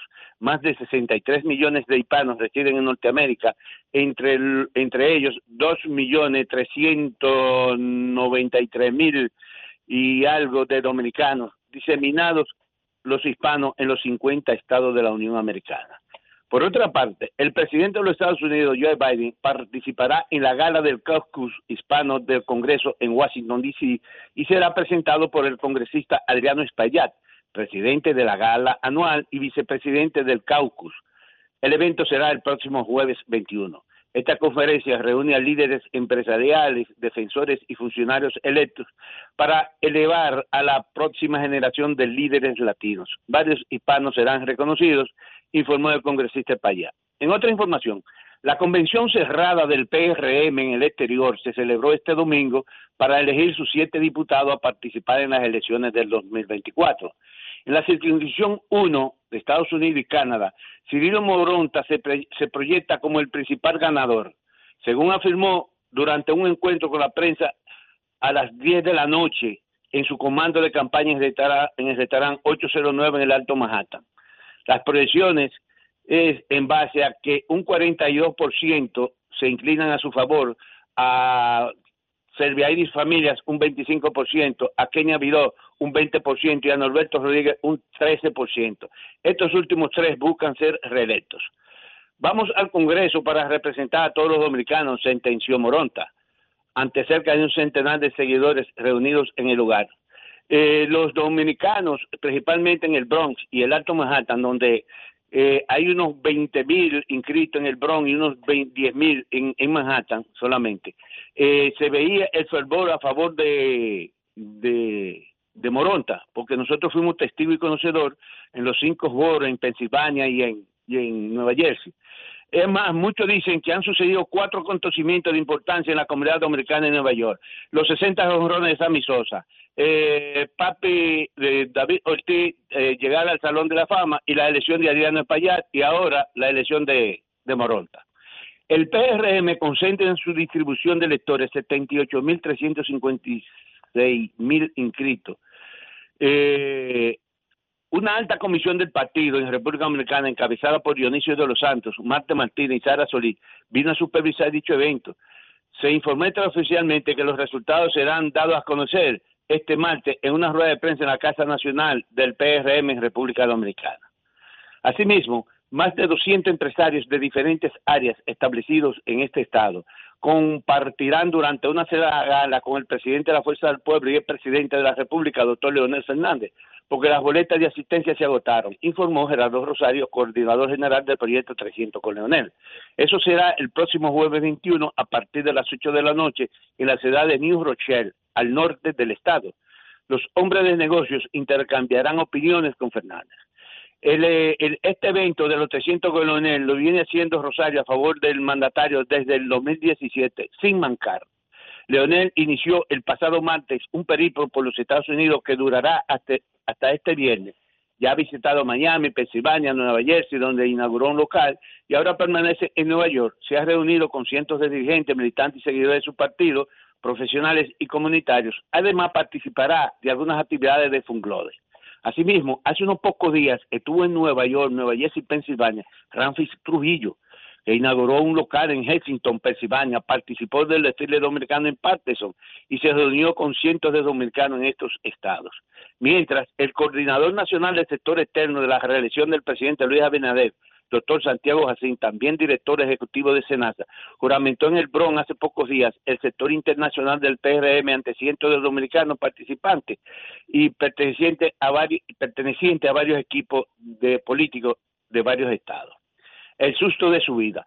Se informó que dos dominicanos viajaban en el avión Boeing 777 de United Airlines que salió el pasado fin de semana del aeropuerto Newark de Nueva Jersey hacia Roma. Dio media vuelta una hora después de iniciado el vuelo y descendió 37 mil pies en, a menos de 9 mil pies en ocho minutos, según muestran los datos del servicio de seguimiento de aviones de Fly Airward. La gritadera y rezo estuvieron al pecho, se informó. El avión regresó a Nue- a Nueva Jersey y aterrizó de manera segura. El vuelo, vuelo llevaba 270 pasajeros y 14 miembros de la, de la tripulación, según la aerolínea. Horas después, los pasajeros abordaron otro avión y llegaron a Roma. Preocupaciones están mostrando los dominicanos, entre otras etnias, residentes en esta ciudad de Nueva York, ante el anuncio del alcalde de la Gran Manzana, Eric Adam, quien ha ordenado a todas las agencias gubernamentales recortar el 15% de sus gastos para el próximo año, a medida que la crisis migratoria se prolonga y profundiza. La ciudad ha abierto más de 200 refugios de emergencia para los más de 110 mil inmigrantes, ha gastado más de mil millones de dólares para atender a los recién llegados y podría gastar hasta 12 mil millones de dólares en los próximos tres años todos los precios hacia arriba en Nueva York. Luego de los recientes incrementos de la electricidad, los peajes, las tarifas de autobuses, trenes y el metro. Estacionarse en las calles será ahora más caro en Nueva York porque subirán entre un 20 y 25% los parquímetros, las máquinas ubicadas en las vías públicas para cobrar por el estacionamiento de los vehículos. Por último, policiales. Pipán, pipán, tituá, tituá, po, po, pipán, tituá, tituá. Una mujer de 71 años, un hombre de 80 y un joven de 24, todos hispanos, murieron a balazos este fin de semana aquí en Nueva York. Los hechos de sangre ocurrieron frente al 512 de la calle 138 en el Bronx, en la intersección de la calle 168 con la avenida Ogden en el Bronx y la avenida Surf con la calle 22 en Coney Island en Brooklyn. Asimismo, un desaprensivo Titúa, titúa, titúa. Hizo algunos disparos al aire en Rocker Park, una cancha de baloncesto ubicada en la calle 155 con la octava avenida en Halle. Ahí hubo corredera, guau, guau, guau, gritadera, varias personas cayeron al suelo en la des- desesperación por salir rápido del lugar. El pistolero huyó y es perseguido por un escuadrón de detectives. Regresamos al estudio. Pues gracias, gracias Ramón. Cambio y fuera. Vámonos, espera.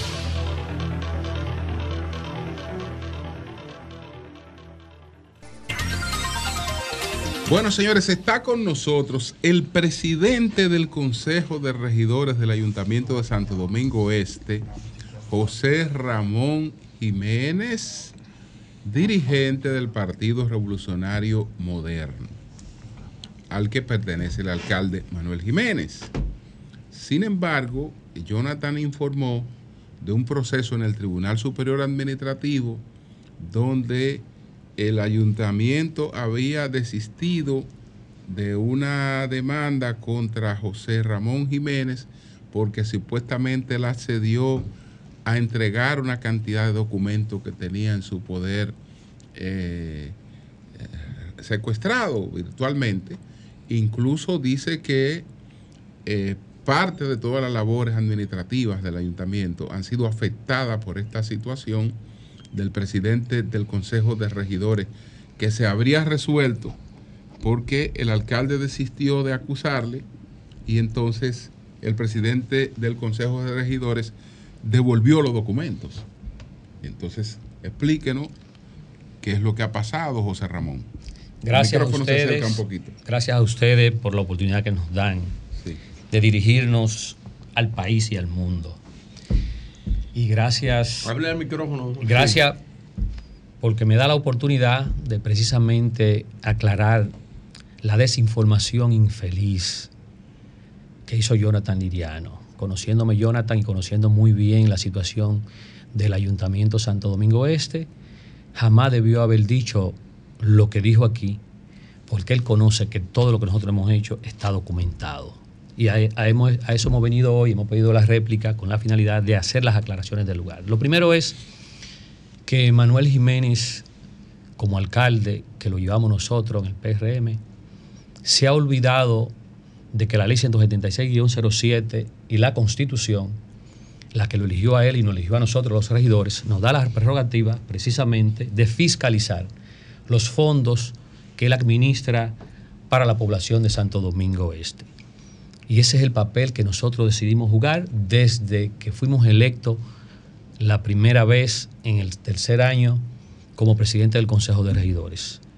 Y ahora que fui reelecto, hemos continuado la misma acción porque nosotros los regidores no solamente somos, podemos ser juzgados o enjuiciados por lo que hacemos, sino por lo que dejamos de hacer que debimos haber hecho.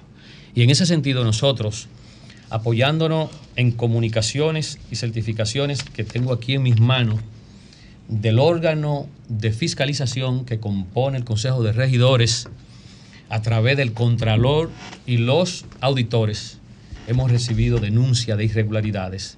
Que mal haríamos nosotros si no le prestamos atención a esas irregularidades por escrito que están aquí. Y antes de entrar al fondo de eso, cuando se habla de retención, porque una cosa es fiscalizar, pero ¿por qué lo acusan de retención de documentos? Bueno, eh, y que luego habían desistido porque los habían recuperado. N- No es así porque Acérquese cuan- al micrófono. cuando él pone la denuncia, pues nosotros, que dicho sea de paso, la tenían guardada y nos la notifican horas antes para el otro día ir. Y él se fue de viaje de manera ilegal porque no solicitó ni siquiera el permiso para ir de viaje. ¿Dónde él fue a Nueva Y nosotros entonces eh, fuimos al otro día de notificarnos. Pasó lo que tenía que suceder, un reenvío. Reenviaron al viernes siguiente, que no recuerdo ahora, creo que el viernes 25.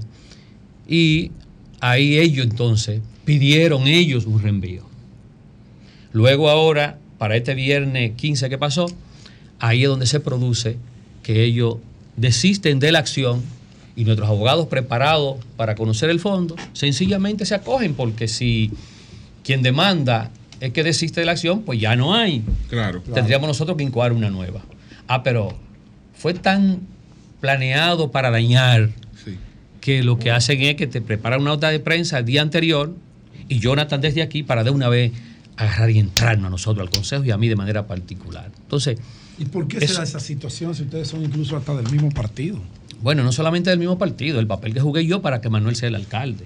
Yo soy el, el creador, el autor del plan de gestión municipal de Manuel. Yo soy quien inscribo a Manuel en el partido, me tocó a mí inscribirlo. ¿Qué pasó con Yo usted? fui su primer coordinador. ¿Y qué pasó con usted? Bueno, lo que pasa es que Manu- a Manuel va a haber que analizarlo cognitivamente. Eso pienso, sí. ¿Cómo sí. ¿Cómo cognitivamente? Bueno, ¿Eso es es, serio? es que las cosas que Manuel está haciendo no se enmarcan en la prudencia de un administrador de la ciudad más grande del país. Eso, como diría un Sí, abogado. bueno, bueno, muy, muy fácil. Aquí tenemos nosotros un caso de, lo, de apenas cinco que llevamos, donde los auditores están diciendo que no deben pagarse dos millones de pesos, casi dos millones de pesos, a una compañía que recolecta los residuos desde el transfer a Duquesa. ¿Por qué? Porque obedecen a cartas de rutas que corresponden a meses que ya, a meses que ya se habían pagado.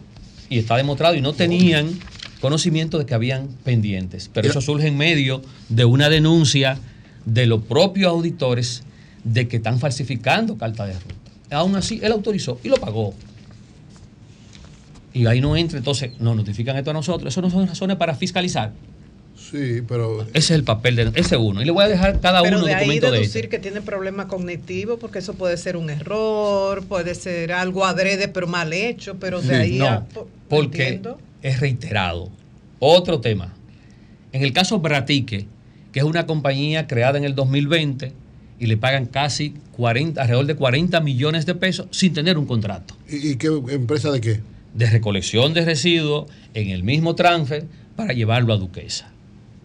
Pero tenemos también el caso de, de Senaki, que fue la que se contrató en la circunscripción 3 para recolectar los residuos sólidos allá, y resulta que desde la licitación misma fue violado el pliego de condiciones que aprobamos nosotros en el Consejo de Regidores. Señor José Ramón Jiménez, mire, el, cuando Jonathan hizo ese comentario aquí en el programa, él en un momento dijo que en el caso suyo se violó la regla de oro de los ayuntamientos porque usted llegó a la posición con el apoyo de la Fuerza del Pueblo y del Partido de la Liberación Dominicana y que de alguna manera ese tipo de, de acciones que usted ha estado llevando a cabo eh, sería como impulsado eh, por estos eh, partidos de oposición. ¿Qué usted tiene que decir al respecto de esto? Bueno, por cierto, Martínez Pozo le hizo la aclaración muy válida, pero yo debo decirle que el que menos debe inmiscuirse en los procesos del Consejo es precisamente el alcalde. Y yo he tenido que ganarle dos veces al alcalde y a su equipo para ser presidente del Consejo de Regidores. Pregúntese por qué. ¿Por qué? porque, ¿Por qué? ¿Por porque nosotros hemos entendido que el rol que nos da a nosotros la Constitución, la Constitución y la ley y la forma de elección nuestra es exclusivamente en el Consejo de Regidores con los 33 Pero regidores, de yo soy el el PRM como partido te respalda y te propone. Claro. O- o por algo el presidente Claro. con votos. Claro, fue, fue precisamente el vocero en el, del el momento de nosotros que me propone en la sala. Ok. El vocero en ese momento es que O me sea, propone en la sala. enfrentando a Manuel. Que no estaba de acuerdo. Enfrentando a Manuel que no estaba de acuerdo como no debió ser, porque la- a él, a él, él no debe intervenir en esos procesos. Porque aquí hay una confusión de lo que es el ayuntamiento y la alcaldía. Tú- tú- usted ha tenido un enfrentamiento con Manuel. Déjalo que explique eso para no te Sí, un- una confusión. Eh. Porque yo llego aquí, por ejemplo, y me dice, usted es el presidente del Consejo de la Alcaldía de Santo Domingo Este. Digo, no, el presidente del Consejo del Ayuntamiento de Santo Domingo Este. Porque el ayuntamiento está compuesto por dos órganos, confusiones paralelas, muy descritas en la ley, donde el ayuntamiento lo conforma la alcaldía y el Consejo de Regidores. Por ende, no somos el presidente de la alcaldía. Ahora Manuel sí se ha creído eso. Manuel, Manuel cree que el certificado de elección que le dieron fue para manejar los recursos del ayuntamiento conforme a su visión, a la voluntad, creyendo que es un colmado que él tiene la voluntad de él. Y no es así. Él tiene que aplicar su visión, pero cumpliendo con procedimientos y las leyes y las reglas. Y donde su visión no aplique, nosotros estamos como órganos para hacerle saber que eso no es posible y decirle cómo debe ser incluso. Porque eso es lo que la ley nos da. Y en eso es que Manuel Jiménez se ha perdido. Incluso, incluso, miren, yo vengo aquí. Aquí está el presupuesto, que es una ley del 2022. Pues Manuel fue capaz de pretender que el 2022 cambiar el organigrama del 2022 que tenemos aquí en el Consejo de Regidores de manera inconsulta para dejar, ¿sabe qué? Solamente la presidencia, contra, el contralor y secretaría. Miren, falsificado totalmente. Esto que está aquí solamente, esos tres, esos tres renglones. Falsificado. Una ¿Quién lo falsificado. ¿Por qué una falsificación? ¿Por qué? Porque nosotros espérate, emanamos espérate. una resolución desde el Consejo de Regidores aprobando el presupuesto con el organigrama del momento. Que no tenía. Y mira aquí. No, no, pero. Pero, eh, este está firmado por mí, pero la página que nosotros habíamos firmado con una resolución no se corresponde a esto, al A lo que organigrama está que aquí. Exacto. Y pueden comprobarlo como era que estaba en el 2020, en el 2022. Muy fácil. Por eso traje los dos presupuestos. ¿Qué le digo yo? ¿Qué le quiero decir O sea, con ¿qué eso? fue lo que él cambió del presupuesto? El organigrama. El organigrama, la parte que le corresponde al Consejo de Regidores. Pero el organigrama, ¿qué, implica, ¿qué implica eso en términos concretos? ¿Una, una forma o fondo de algo? No, forma y fondo. Primero, el organigrama está conforme al presupuesto. El presupuesto está conforme al organigrama. O sea, según ese organigrama está disponible para diversos aspectos, recursos. Correcto. Y ellos lo cambiaron. Sí, el, Ah, artículo, bueno, 21, el ok. artículo 21 de la propia ley te dice cómo se distribuye el entendí, ya- porcentaje. ya. Entonces, Claro. ¿qué busca él Es con forma eso? y fondo. Yo pensé que era Sí. forma nada más. Pero, forma y fondo. ¿qué busca él con eso? Restringir las acciones que le corresponde al Consejo, porque él tenía a los auditores y al contralor despachando con él en la administración. ¿Y cómo a ti te puede auditar tu secretaria? Es imposible. Entonces, nosotros cuando llegamos, aprovechamos que llegó una unidad de la UAI en el espacio que estaban en financiero y bajamos nuestros auditores al área del consejo y al contralor y lo sentamos. Digo, usted se debe al órgano, no a la administración, porque usted no puede pretender que Manuel Jiménez va a ir a cada rato como va, él y su asistente, a- con un expediente de pago. Mire, vísame eso, tiene que visarme eso. Eso no es posible, señores. ¿Qué acciones Entonces, van a tomar ustedes ahora? Mire, la verdad es que nosotros lo que buscábamos con esto era, después de ello desistir, no puedo negar que estamos en medio de un proceso que nos afecta, proceso político, no puedo negarlo. Entonces buscábamos con esto que se armonizara esto. Ah, pero ¿cómo yo puedo armonizar si después retirándola tienen todo un plan comunicacional para sacar el tema de la justicia y llevarlo entonces a los medios? Yo tengo que dar respuesta. No hay forma de armonizar en ese sentido. Estos documentos que yo les voy a dejar a ustedes están todos No, depositados. no, no, pero no dejes ese documento. es mucho. No, no, no. Pero no, Nayib, no, Nayib. no, No, es no que aquí. los aviones, Es este que está aquí. Porque esto está depositado en el tribunal y esto necesariamente tendrá que llamar la atención de los organismos de justicia, aún ellos haber Con retirado. el desistimiento. Sí, porque el desistimiento de ellos es de una medida cautelar. Aparte de esta situación. Totalmente administrativa. Aparte de esta situación en la Esto, que- pero esto generaría otra acción. Sí. Aparte de esta situación en la que yo entiendo que usted tiene razón, eh, no, en el- no estamos hablando del fondo, sino el hecho de que si usted está desistiendo de un proceso, usted está desistiendo. Ya. Ya. Usted está Ya. desistiendo de un proceso. Perdiste el interés No, de- no, no. Usted, Ya. usted está- usted Está, usted está apagando eso. Usted está resolviendo, buscando una salida a eso, ¿no? Que es lo que nosotros esperábamos. eso- eso Pero no- pero la- la- ahora, aparte de esto, ¿qué va a pasar con la candidatura del PRM a la alcaldía? Bueno, allá hay cuatro candidatos, incluyéndolo a él. Sí. Hay tres de ellos muy buenos y él. Y nosotros esperamos que ahora en la convención. O sea, pero ellos- usted dice que hay tres muy buenos y él. Y él. O sea, que él no es bueno. No, que, que él es bueno también, ¿no? Porque, Exacto. Sí, Ah, perdón. porque hay tres buenos tres para él. muy buenos. Es que Y yo no Manuel, y que es- no, bueno yo no entendí, porque hay tres muy buenos Ahora, y él. Y él, qué bueno también. Ah, Nosotros esperamos, nosotros, nosotros esperamos que de ellos salga el que garantice la retención de la plaza. ¿Y tú crees que Manuel Y- lo y garantiza? Manuel no la- Imposible. Manuel no garantiza la Imposible. Pero dice Jonathan que está en primer lugar. Ustedes saben eh, quién de- está hablando, Vale. pueblo de Santo Domingo Este, ¿Quién está hablando? país. El presidente Del del, Consejo Consejo de de Regidores de la alcaldía más grande que tiene el país y un hombre que hizo el PRM en esa zona. Ese que está ahí sentado, el que está hablando. Claro. Yo tengo tres más, José más Ramón, de ¿por qué 30 tú años dices- interrumpidos por qué- coger vacaciones. en ¿Por qué tú dices, José Ramón, que Manuel no garantiza retener la plaza?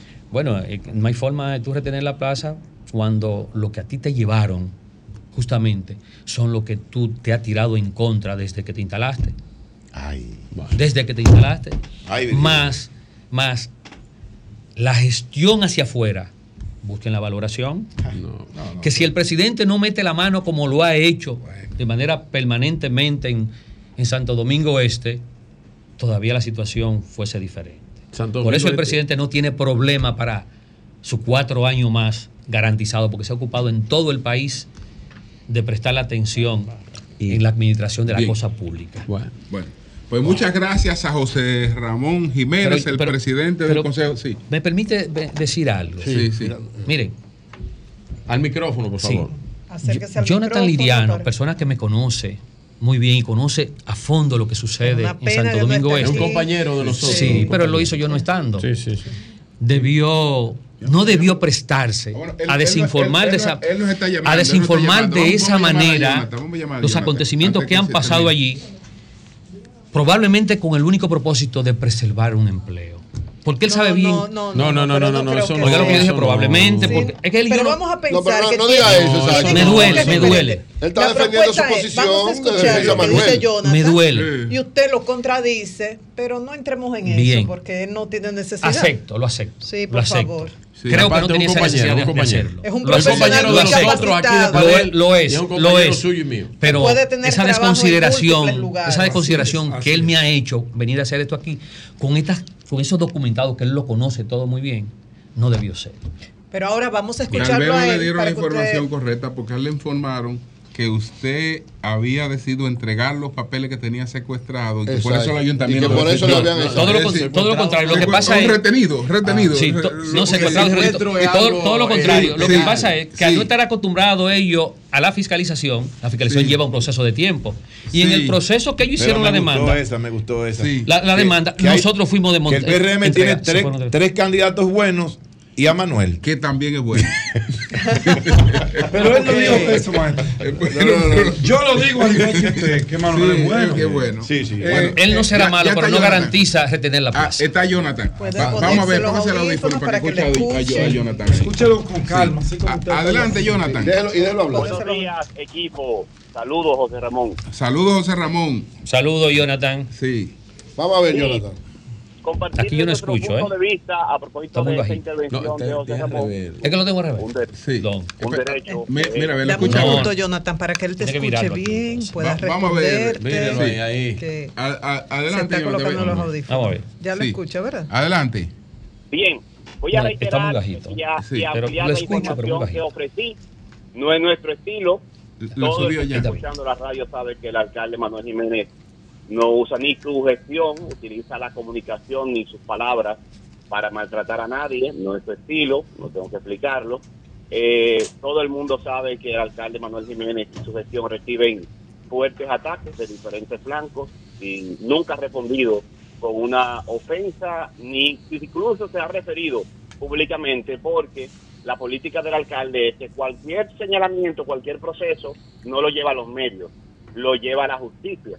Por eso el alcalde ha sido sometido muchas veces a la justicia, por ejemplo, por desmontar las vallas ilegales, que a un grupito quería seguir con vallas ilegales en Santo Domingo Este, por desmontar los, los leoninos de basura y todos los sometimientos. el Jonathan, pero, pero vámonos, vámonos a este, a este A este caso. caso. ya, Tema. va- Vámonos al caso, este de- caso. a- al caso Sí, del, este caso, del desistimiento, sobre este sí. caso, sobre este caso específico, ofrecí la información de que, y es cierta, no me puede desmentir, está ahí, de que el proceso, la, la medida cautelar por la retención de documentos de la alcaldía En ningún había momento hubo sido retención de desistida documentos. porque el equipo del José Ramón y sus abogados ya habían entregado antes de la audiencia anterior todos los documentos que requería el ayuntamiento. Pero me faltó decir, porque no manejaba la información, de que eso eliminaba ese proceso de medida cautelar.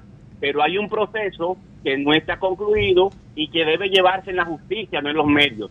Y es que el presidente del Consejo de Regidores, que ofrece rueda de prensa rodeado de las bancadas del PLD y de la Fuerza del Pueblo, y que llegó al poder en contra de la propuesta de su partido, en la, eh, del PRM. El partido nunca hizo una propuesta. ¿De su partido o del de alcalde? PRM del Pueblo. Él todavía tendrá que responder en la justicia. Ah, pero lo Este van a llevar Ah, preso no, es que también. te va a ah, todavía. Jonathan, tú le estás echando No. leña al fuego. No, no le estoy, estoy explicando, dando la información. Porque él está sometido a la justicia por, eh, por violación de sus funciones. Los regidores y los diputados tienen la función en el Congreso y en los ayuntamientos de fiscalizar.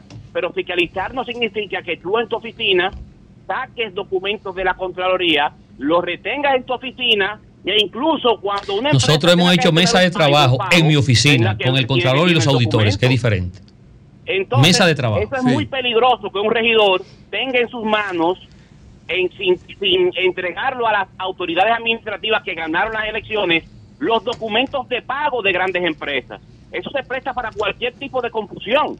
Para cualquier, entonces el ayuntamiento no podía permitir que el combustible, Ustedes gomas, tienen una relación por parte de Contraloría, perdón. Un momentito. La administración en tiene la una relación. Pero un momentito, un momentito. de los un momentito. regidores. La administración tiene una relación. Un momentito, Jonathan. La, la administración tiene una relación de cada documento que hemos fiscalizado, entregado, recibido y entregado a ellos y está depositado en el tribunal.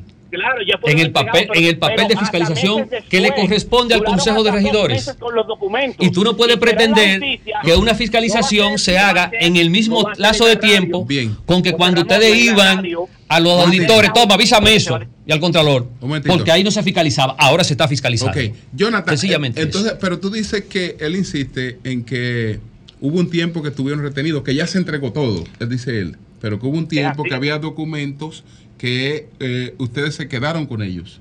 No, no, en ningún momento. Los documentos que se quedaron en Contraloría es lo que estaban agotando el proceso de fiscalización y justamente esos cinco expedientes todavía están en Contraloría.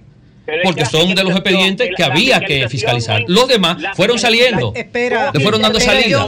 De eso que se trata. Mire, no hay forma de que Manuel y su, y su equipo justifique las cosas que han estado haciendo y cómo han querido taparlas que el Consejo no se dé cuenta. Porque desde el organigrama mismo, quererlo cambiar como lo han querido hacer ellos, para organigrama, depatar el Consejo, es una muestra clara de que no quiere que lo fiscalicen. Jonathan, si hablan los dos al mismo tiempo no se escucha. Bueno. ¿Qué tú quieres decirle, Que la Jonathan? mejor manera, y estamos finalizando. No, la mejor manera, José Ramón, usted sabe, y la Fue Julio que dijo eso. de resolver esto no es con opiniones, es en los tribunales. Y ahí se va a resolver para bien de usted también. Precisamente eso era lo que diciendo. nosotros estábamos siguiendo en los tribunales y usted fue que lo trajo a los medios. Ustedes lo llevaron a los tribunales, luego desisten y lo traen No, entonces a los medios. Yo estoy no, dando respuesta en réplica a lo que usted dijo precisamente. parte, En eso yo estoy. Y los documentos están ahí, hablan por sí solos. Están ahí los documentos. Nosotros estamos de cara al sol. Él insiste, él insiste que el alcalde lo va a someter a usted por violación a la. Por violación a mis funciones. Ahí, ahí está la ignorancia de Bueno. cómo se está manejando el Ayuntamiento de Santo Domingo Este. Que Manuel realmente se olvidó del artículo 52 y del 56 y solamente se ha parado en el 60 de esta ley. Que vaya al 52 y al 56 para que vea la razón y luego a la Constitución 201 porque nosotros tenemos el derecho de Bien. fiscalizar Ay, ay, ay. los Bueno. fondos que él administra. Bueno, que vaya gracias, ahí. Gracias, Jonathan. Gracias, Gracias. José Ramón. Gracias, a Gracias. ustedes, gracias a ustedes. Gracias. Gracias Cambio fuera. Muy fuerte.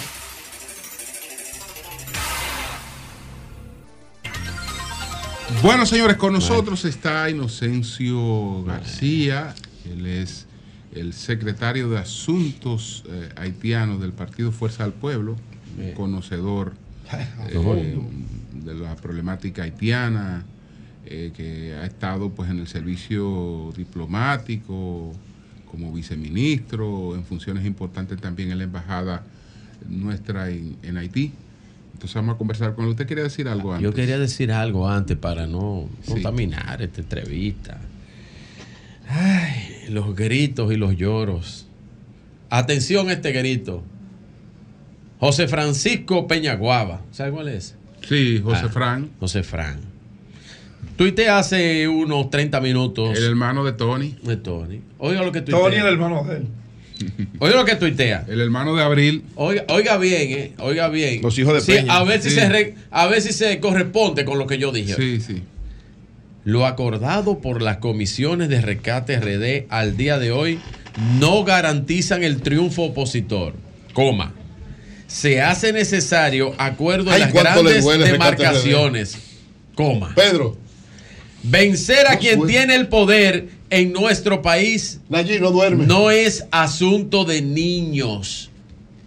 Mi pregunta es, ¿a quién él le está diciendo niño? Ay, toda no duerme. cosa? Bueno, y, y, don Julio, Ay, Pedro no duerme. Nos vamos para el aeropuerto. Insomnio. Y Sí. me llamó la atención antes de entrar con Ay, Inocencio. Mire, eh, leí un artículo. Pero vete eh, tranquilo. un momentito, que esto es algo que necesito enfatizar. leí un artículo en el eh, listín diario sobre un niño que se llama Jesús y su madre Ingrid Castro.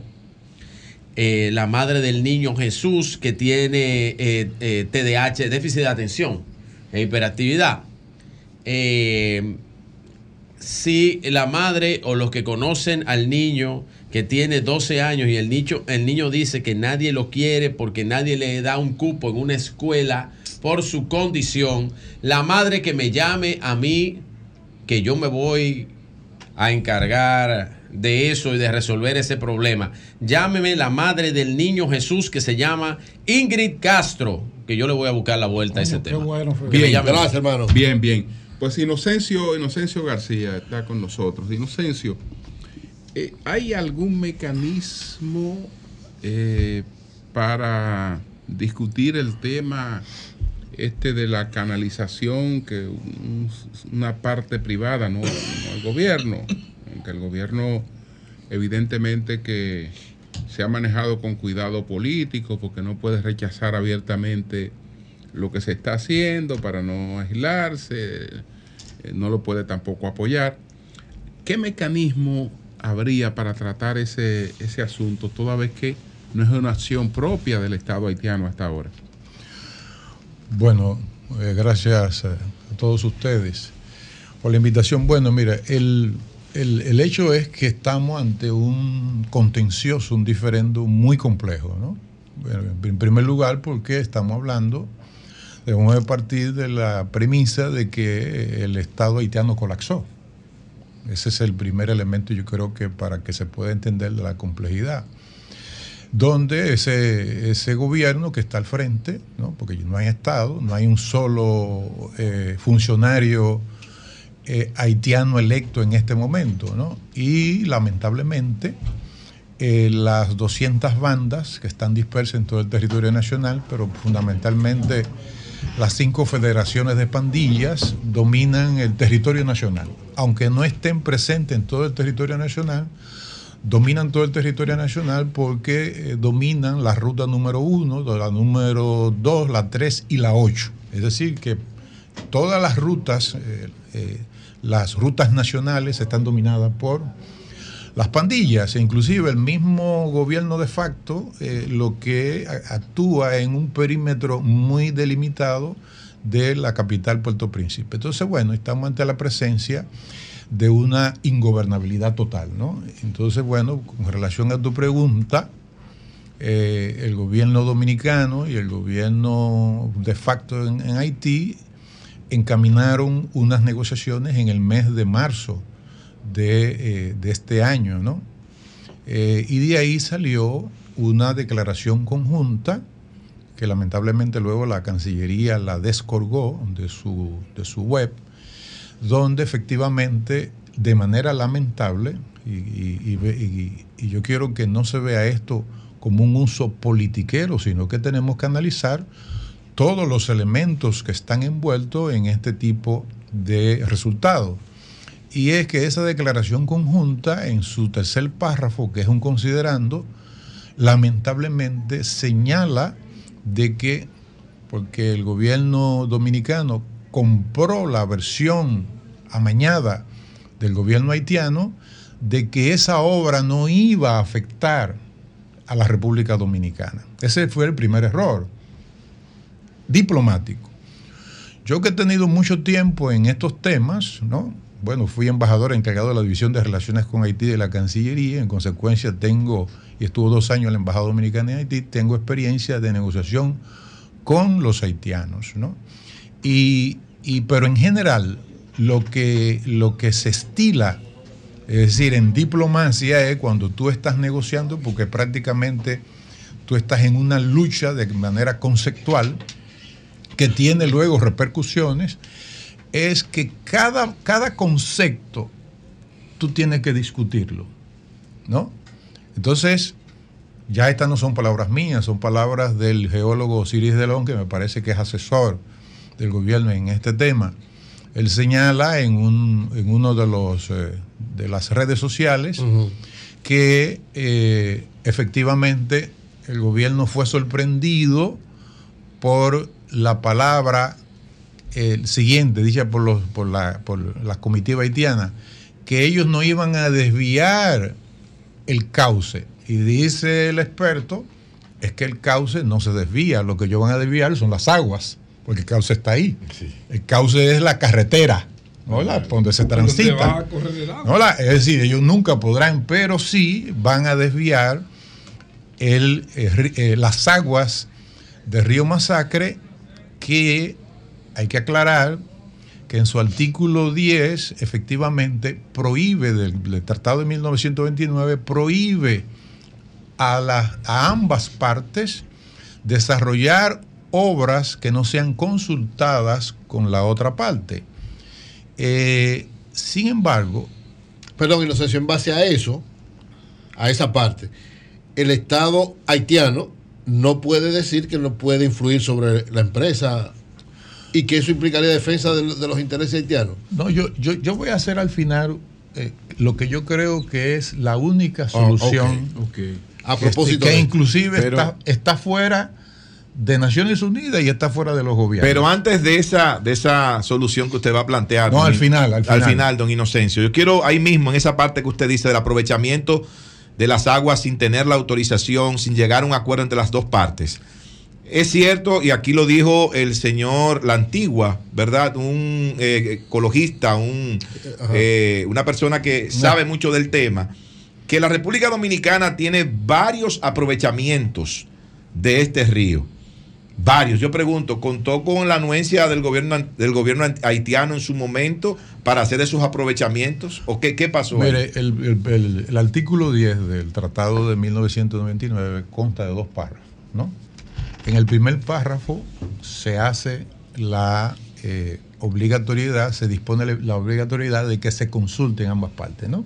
Y que no se pueden realizar obras de, eh, que afecten el curso que sirve de límites entre los dos estados. Pues, Si ustedes leen bien en el segundo párrafo, que consta ese artículo 10 del tratado, dice, eso no se debe interpretar como privación a cualquiera de las partes de utilizar justa y equitativamente las aguas. ¿Qué es lo que quiere decir eso?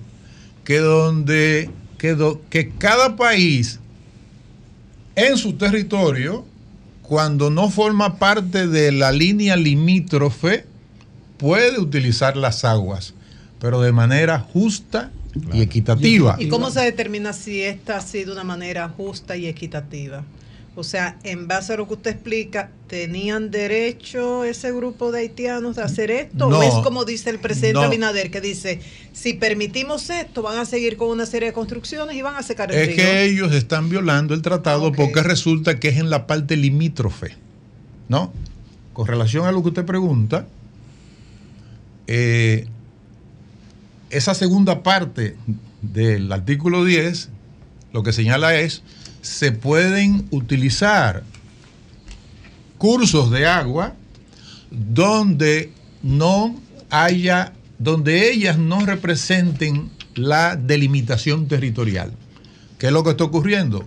El gobierno, es decir, quienes están haciendo eso ahí, se dice que empresarios y políticos empresarios, de los tantos que pululan en Haití, bueno, pues están utilizando, están construyendo esa obra en el área limítrofe que dispone obligatoriedad en su primer párrafo el artículo 10 del año 1929. Lo que quiere decir lo siguiente, cuando la República Dominicana ha construido canales es en la parte donde el río no, es- no hace límite entre los dos países, ¿no?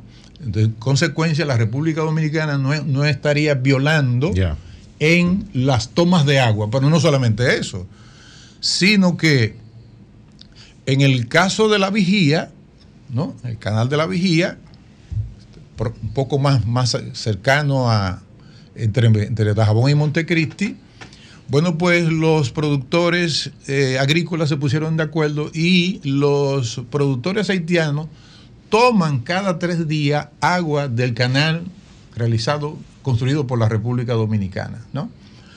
Entonces yo quiero eh, eh, eh, señalar lo siguiente. ¿Por qué ese problema es complejo? ¿no? Es complejo porque en diplomacia tú debes tener cuidado con el uso de los conceptos cuando lo expone a nivel internacional. Por ejemplo, tú no pudieses, no, no, no sería adecuado en las relaciones entre los dos países, porque además viola, viola la Constitución Nacional por el tema de no inviscuirse en los asuntos soberanos de otro Estado y tampoco el artículo 7 de la Carta de Naciones Unidas. ¿no? Eh, el, el- el canciller, si ustedes lo buscan, en sus dos intervenciones en el Consejo de Seguridad, señaló que propuso por parte del gobierno dominicano una intervención militar robusta. Consecuencia, eso cae com- como una bomba de tiempo en los haitianos, ¿no? Pero además otra cosa, otra cosa, y es, yo que, que le doy seguimiento al tema Haití con, con los medios de comunicación en Haití y además con, con amigos haitianos, hay una gran irritación, precisamente por el tipo de lenguaje diplomático que se, ha estado usando, ¿no? no es de ahora, sino desde hace ya meses atrás. Y el otro error que cometió el gobierno, aparte de emitir esa declaración conjunta antes de bajar a terreno con especialistas, con técnicos que sí lo tenemos, ¿no? Y no aceptar la versión del gobierno haitiano de que esa obra no iba a afectar. Y el otro error, a mí me llama la atención porque es en boca del jefe del Estado. Acepta la versión del gobierno haitiano de que ellos no tienen nada que ver. Sin embargo, hace do- hacen dos o tres días que el mismo gobierno de facto haitiano saca una declaración diciendo que apoya la obra. En consecuencia, ese es otro error, al haber aceptado esa otra versión amañada del gobierno haitiano. Entonces, bueno, eh, es que no- nosotros como Fuerza del Pueblo no estamos apoyando de que tengamos control de nuestra soberanía. No, eso no, No, entra en discusión, por Dios. Eso son- serían manipulaciones. Y nosotros además, cuando mencionamos los dos errores, no estamos, no estamos haciendo un planteamiento politiquero, porque no nos corresponde hacerlo, porque este es un tema muy serio. Lo que hemos dicho es que esa medida, ahí están las repercusiones, ya nosotros estamos en la agenda multilateral. Cuando a nivel de la geopolítica mundial, nosotros tenemos una gran inestabilidad con el foco de guerra Rusia, Ucrania, OTAN, tenemos otro foco más que, es, que son eh, eh, las tensiones que tiene Francia en África, ¿no? ese es otro foco. Hay otro foco de tensiones a nivel internacional que tiene que ver con la, la- zona de Nagorno-Karabaj, donde hay una población armenia que está disputada entre Armenia y eh, eh, Kazajstán, ¿no? Ahí ese es otro foco. Entonces nosotros no, no deberíamos, no debimos poner en el foco internacional a la República Dominicana en este momento, porque ya estamos en la agenda. Usted lo dice por el despliegue militar que Claro, se hizo. Claro. Es, es excesivo. Claro, es excesivo porque es que cuando tú eh, señalas, cuando tú eh, adoptas una decisión de esa naturaleza, ¿qué ¿cuál es el lenguaje, el, el casus belli? Es que tú estás declarando la guerra, porque ¿cómo es posible que tú de- despliegue, haga un despliegue de esa naturaleza y que haya, además, que me parece que es lo más grave, un- una arenga del jefe del Estado, como por Dios, como si fuese una guerra, y resulta que la medida, es decir, es tan desproporcionada porque ese conflicto no lo resuelven los estados. Ya yo estoy convencido de que ese conflicto no lo resuelven los estados. ¿Cuál es la solución? Y la solución es, la propuesta es que el gobierno tiene que acudir a los empresarios haitianos y dominicanos para que esa obra se pare. Porque el gobierno nacional no puede parar eso. Pues no, lo va- no lo va a parar porque está, eso está ahora ya de, de conectarse. Eh, faltaría lógicamente el, el dique derivador, ¿no? está hora de ya de llegar al río y en consecuencia tú no puedes tampoco pedir racionalidad en un ambiente de tanta confusión y además por la cultura haitiana y el trasfondo histórico, tú no vas a parar esa obra. Los únicos que pueden parar esa obra, y, me- y yo creo que el gobierno tendría que acudir a un O sea, que los empresarios dominicanos se comunican con los empresarios haitianos. No, pero es que tenemos empresarios haitianos acá, inclusive hay representantes de un empresario importante en el gobierno. A él que vaya a hablar con ellos. Pues claro, es Ah. decir, es y decir, están unidos, o sea, en un país con no, que le no, falta no, institucionalidad a todo nivel, o sea, lo que pasa es que porque lo- también entre los empresarios hay grupos. Claro, lo que pasa es que ahí hay políticos empresarios, empresarios políticos que están detrás de esa obra, ¿no? Sí, sí, claro, hay y senadores hay, y hay una incidencia de el grupo GB que tiene oficinas en la República Dominicana y yo sugeriría Pero el grupo GB tiene que ver algo con la construcción allá. no, no, no. Lo que estoy diciendo es que tiene influencia, Ah, que puede pero, ade- pero además tiene a uno de los sus ejecutivos como asesor económico del presidente Luis Abinader en Palacio. ¿no? Entonces yo diría que el presidente Abinader acuda fundamentalmente al grupo GB y a otros grupos empresariales haitianos Para que hablen con los para que ellos para, como mediadores. para- Hey, para que, para que para que sean ellos los mediadores porque de estado a estado No tiene ni, solución. ni, ni tampoco a nivel multilateral eso tiene solución Bien, Muy pues buena- gracias, buena- buena- muchas buena- gracias, muchas gracias, Inocencio, muchas gracias. Inocencio García, secretario de Asuntos Haitianos de la Fuerza del Pueblo. Cambio y fuera.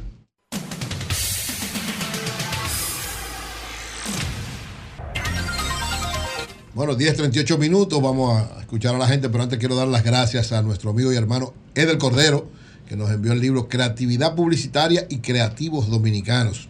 Tomo 1. La curiosidad por la vida en todas sus facetas sigue siendo el secreto de los grandes creativos, dijo Leo Burnet. Muy buen libro, lo estaba viendo. Gracias, Edel, y sigue por esa línea. Pedro, te iba a decir algo. Sí, mira, eh, eh, antes de pasar con nuestro. Un minutito a todos los que nos están llamando, ustedes. tengo dos eh, llamados de atención. Aquí tengo una fotografía con una cañada que se ve bastante preocupante. Esto es, eh, me lo envía Renzo Olacio. Renzo Olacio es el vicealcalde de La Guayiga.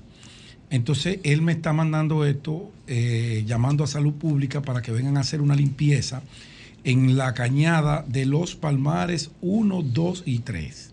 Los Palmares 1, 2 y 3 en el distrito municipal de La Guayiga porque eh, Renzo Olacio está trabajando allí con las juntas de vecinos y están muy, muy preocupados por el tema que tiene que ver con la salud de la gente y este brote que tenemos de Dengue. eh, dengue y otras enfermedades.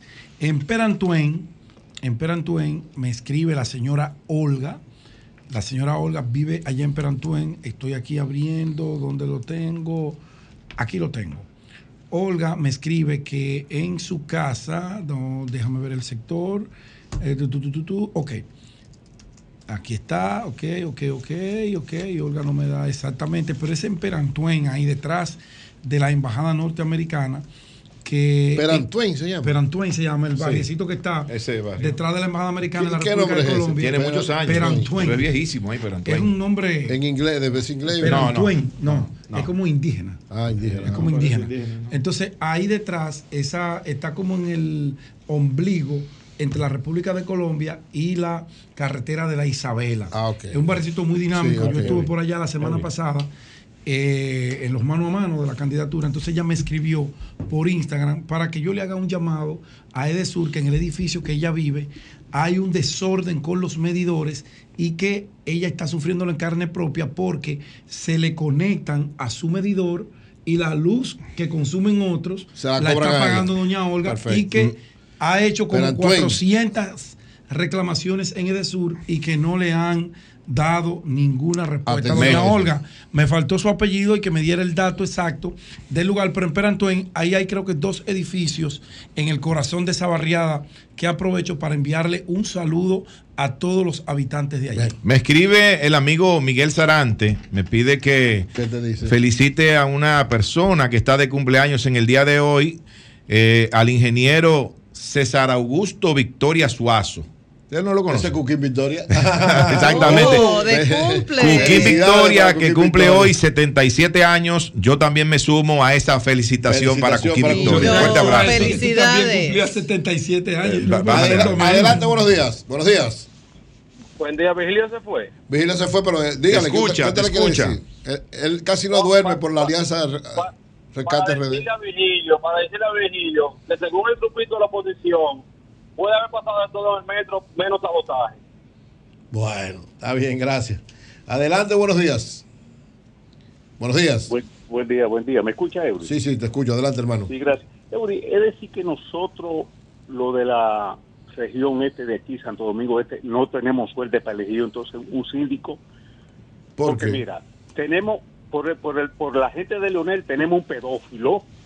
Espérate, no, no, no, Déjalo por- que él por- hable, por- espérate. por- Espérate, no me cierres, Eury. Sí, no, di. no me Pero, con Por cuidado, con por el cuidado. lado del PLD, ¿a quién tenemos? El rifador más grande con 2.000 loterías. No, no, No, pero espérate. este tipo muy respetuoso. Pero así ustedes quieren hacer campaña. Y por el lado del PRM, ¿qué tenemos? No, no, tranquilo ya. No, pero para que él termine. Para que termine, cuidado, yo le digo. Venía como a la fe, déjenlo Yo ahí. le digo. Para, para que él diga por el lado del PRM que tenemos. Yo le, digo, Adelante, yo le digo el pedigrí de cada Por uno. favor, adelante, Nayo. Buenos días. No, no, ya dalo ahí. dalo ahí. Buenos días. Buenos Tenemos días. hay tiempo, hay mucho. Buenos días. Mire, yo soy, yo soy miembro del PRM. Ok, adelante. ¿De dónde tú hablas, camarada? ¿Y tu De nombre? aquí de Santo Domingo. Yo soy del Distrito Nacional. Tu nombre. Soy, soy de la zona P1. Ajá. Mi nombre es Darío Jiménez. Darío, dale. Por Adelante, primo. Sí, pero realmente, Pedro, saludos. Soy muy amigo de una persona, hermano suyo. Ah, un abrazo, hermano.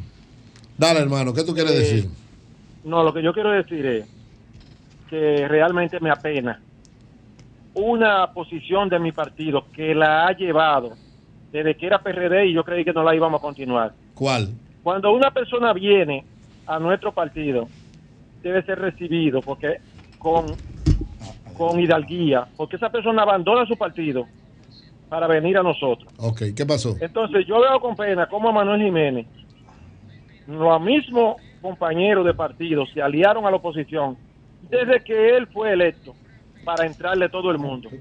Y mira cómo el compañero regidor va a un programa en vez de tratar de dirimir esos asuntos internos, en plena prácticamente en una campaña, a, a darle a la oposición material para que para que haga política contra nosotros. Realmente me da pena. Manuel Jiménez es una persona que ha sido atacado por No, pero- todo el mundo. Y yo vivo de este lado, pero yo cruzo de aquel lado. Está bien, Pero gracias, él, hermano. él Gracias. dijo claramente que ellos lo llevaron a los tribunales, él fue a los tribunales. Ellos vinieron a los medios, él vino Él a los vino a los medios a ejercer el derecho a réplica. no a pelear. Solamente, él no vino de primero a hacerlo. ¿eh? Él, él lo aclaró muy bien, él lo aclaró muy bien. Hablábamos de Perantuen. Entonces, el profesor Julián Roa, Ah, amigo nuestro, nos va a explicar tiene por qué. la explicación correcta. Ese sí sabe. Y la génesis. Vamos. Adelante, profesor. Adelante, Julián. Mira, buenos días a todos. Buenos días. No esperan, no esperan. Ese es un nombre en creol. Acuérdate que nosotros tuvimos Esperanto. ocupado 22 años. Sí. Eso es parte de lo que fue una especie como de batey en el periodo de la caña. Era Per Antoine, como se llamaba, Padre Antonio. Ah, Y Per el nombre se Antoine. por Per Antoine, Per, Per Antoine. Ah, Padre Antonio. Es una corrupción de un nombre en creol. Ah, Así es perfecto. como se llama la comunidad. Sí, lo que pasa es que la, la- la cultura popular, lo todo, incluso cuando se eh, redactan documentos de la circunscripción, no Sí. ponen Per Antoine, No. ponen Per Antoine. No, si tú le preguntas a alguien por ahí, Sí. ¿dónde queda Per Antoine? Pero No te- verdad, yo no sé. Gracias, profesor. Gracias, profesor. Profesor, profesor, espérese, déjeme aprovecharlo porque usted es un hombre que es un gran conocedor de los temas internacionales. Aquí estuvo con nosotros el buen amigo Inocencio que fue canciller, un hombre que maneja las relaciones dominico-haitianas a la perfección. ¿Cuál es la posición Vicecanciller. de Julián Roa con relación al tema haitiano? Brevemente, profesor. Bueno, yo podría tener dos posiciones, una antes de, la, de tomar la medida del cierre de la frontera y una anterior. La anterior, antes del cierre, la, primero la, la posición frente al cierre de la frontera, que es una decisión de Estado, la hizo el presidente. Ya todos los dominicanos tenemos que alinearnos en torno al interés nacional en un caso. Eh, aunque entiendo y planteo la posición inicial, creo que fue una posición que debió escalarse, graduarse. El presidente pasó de 0 a 100 en una sola acción. Si eso tiene dos años que el, go- el gobierno dominicano sabe que se está construyendo y que no se ha detenido, pudimos haber ido tomando medidas para llevar a, al, a quienes lo hicieran a no hacer la obra. Pero eh, lo hemos dejado pasar dos años y ahora tomamos una medida que, repito, pues yo podré estar en contra o no, pero ya es una medida que ha tomado el Estado Dominicano. Ojalá que sigo creyendo en el diálogo. Con Haití no hay manera de hablar. Eh, tú sabes que dicen los propios haitianos que para tú poner de acuerdo dos haitianos tienes que matar uno. Oh, Dios. Es difícil hablar Sí, sí, es así. no digas eso. Está bien, gracias, Bueno, Gracias. Eury, ¿te recuerdas el, Gracias. El caso del presidente de la Cámara de Cuentas, ¿verdad? Que se había Sí, cerrado se había supuestamente, que no era un acoso sexual, sino Sí. un acoso laboral. Entonces, las abogadas que lo habían acusado apelaron eso. Apelaron la decisión. Sí, eh, hoy a las 8 de la mañana, las licenciadas Bella Maciel García Paulino y Virginia Ofelia Correa Jiménez, que son las abogadas de la Dirección Jurídica de la Cámara de Cuentas, presentaron formal recurso de apelación en contra de esa resolución que archivaba ese eh, expediente en contra del presidente de la Cámara de Cuentas, Janel. eh, acusado de acoso sexual. O sea que el caso continúa, Continúa. ahora con esta apelación de parte de las abogadas. Así es. Adelante, buenos días. Buenos días. Buenos días, buenos días. Adelante, hermano. Sí, digo yo que ese incendio ahí en el interior policía, eso es para ocultar la de, de Paco que hay ahí, los miles y millones que se han ido por así, así, así pasó con Hipólito. ¿Usted recuerda el juego hubo ahí para, para ocultar todo ese de Paco que había? Estos son los miles y millones que se han pedido por esa vía. Bueno. Y ocult- Bueno, bueno, bueno. Julio decía esta mañana algo que tiene un gran sentido y que las autoridades deberían tomarlo en cuenta. O sea, hay tres situaciones, Pedro, cuidado. Hay tres situaciones donde debe propiciarse una investigación de un, una institución que sea diferente a donde sucedieron los casos. San Cristóbal, esto de, de, de Interior y Policía, que es ¿verdad? complicado y lamentable, y lo de el metro. O sea, son tres momentos. Ojalá el gobierno, presidente Abinader, pudiera en cada una de las áreas poner una investigación de un mecanismo, de un organismo, de un conjunto de instituciones, aparte de donde sucedió, para saber realmente qué es lo que aconteció. Porque, como muy bien decía Julio, cada una de las instituciones lo que va a defenderse. Va a dar una explicación para defenderse, pero no una explicación para encontrar la verdad. Entonces, es un reto que tiene ahí, un compromiso que tiene el gobierno. Ojalá que actúe así, porque de lo contrario, nadie sabrá qué pasó en ninguno de esos lados. Y lo peor que nos estamos acostumbrando como ciudadanía a esto, explosión de San Cristóbal, ahora este el choque de los trenes, una serie de accidentes que de manera reiterada se producen en un, en un área turística. Así. Es una vergüenza. Hay muertos, eh, turistas extranjeros, eh, empleados de los hoteles y uno espera, espera, espera el informe y Es- nada pasa. es una Sí, vergüenza. Es bien cómodo para la Pedro, Claro. es una vergüenza que a este momento, a este momento, hoy lunes ya 18, a casi a las 11 de la mañana, todavía la OPRED, la OPRED no haya dado una, una información más o menos, eh, qué sé yo, tal vez no, no definitiva, Pero pero, lo más precisa posible. pero lo más precisa posible de lo que ocurrió y que provocó esa colisión entre dos trenes en la línea 1 del metro de Santo Domingo. Así es. Bueno, lamentable. Adelante, buenos días. Bueno- buenos días, camarada. Eury. Dime. Hay una cosa, mira, después de la Guerra Fría, en el mundo se estableció un se, se establecieron tratados. Entonces, el tratado en el 29 entre República Dominicana y Haití, nosotros creemos y entendemos que el presidente Luis Abinader tomó una me- la medida correspondiente. ¿Por qué? Porque tú te preguntarás, como dicen muchos, ah, que se para atrás de la de, de- de que mandó los guardias, pero vamos a ser honestos.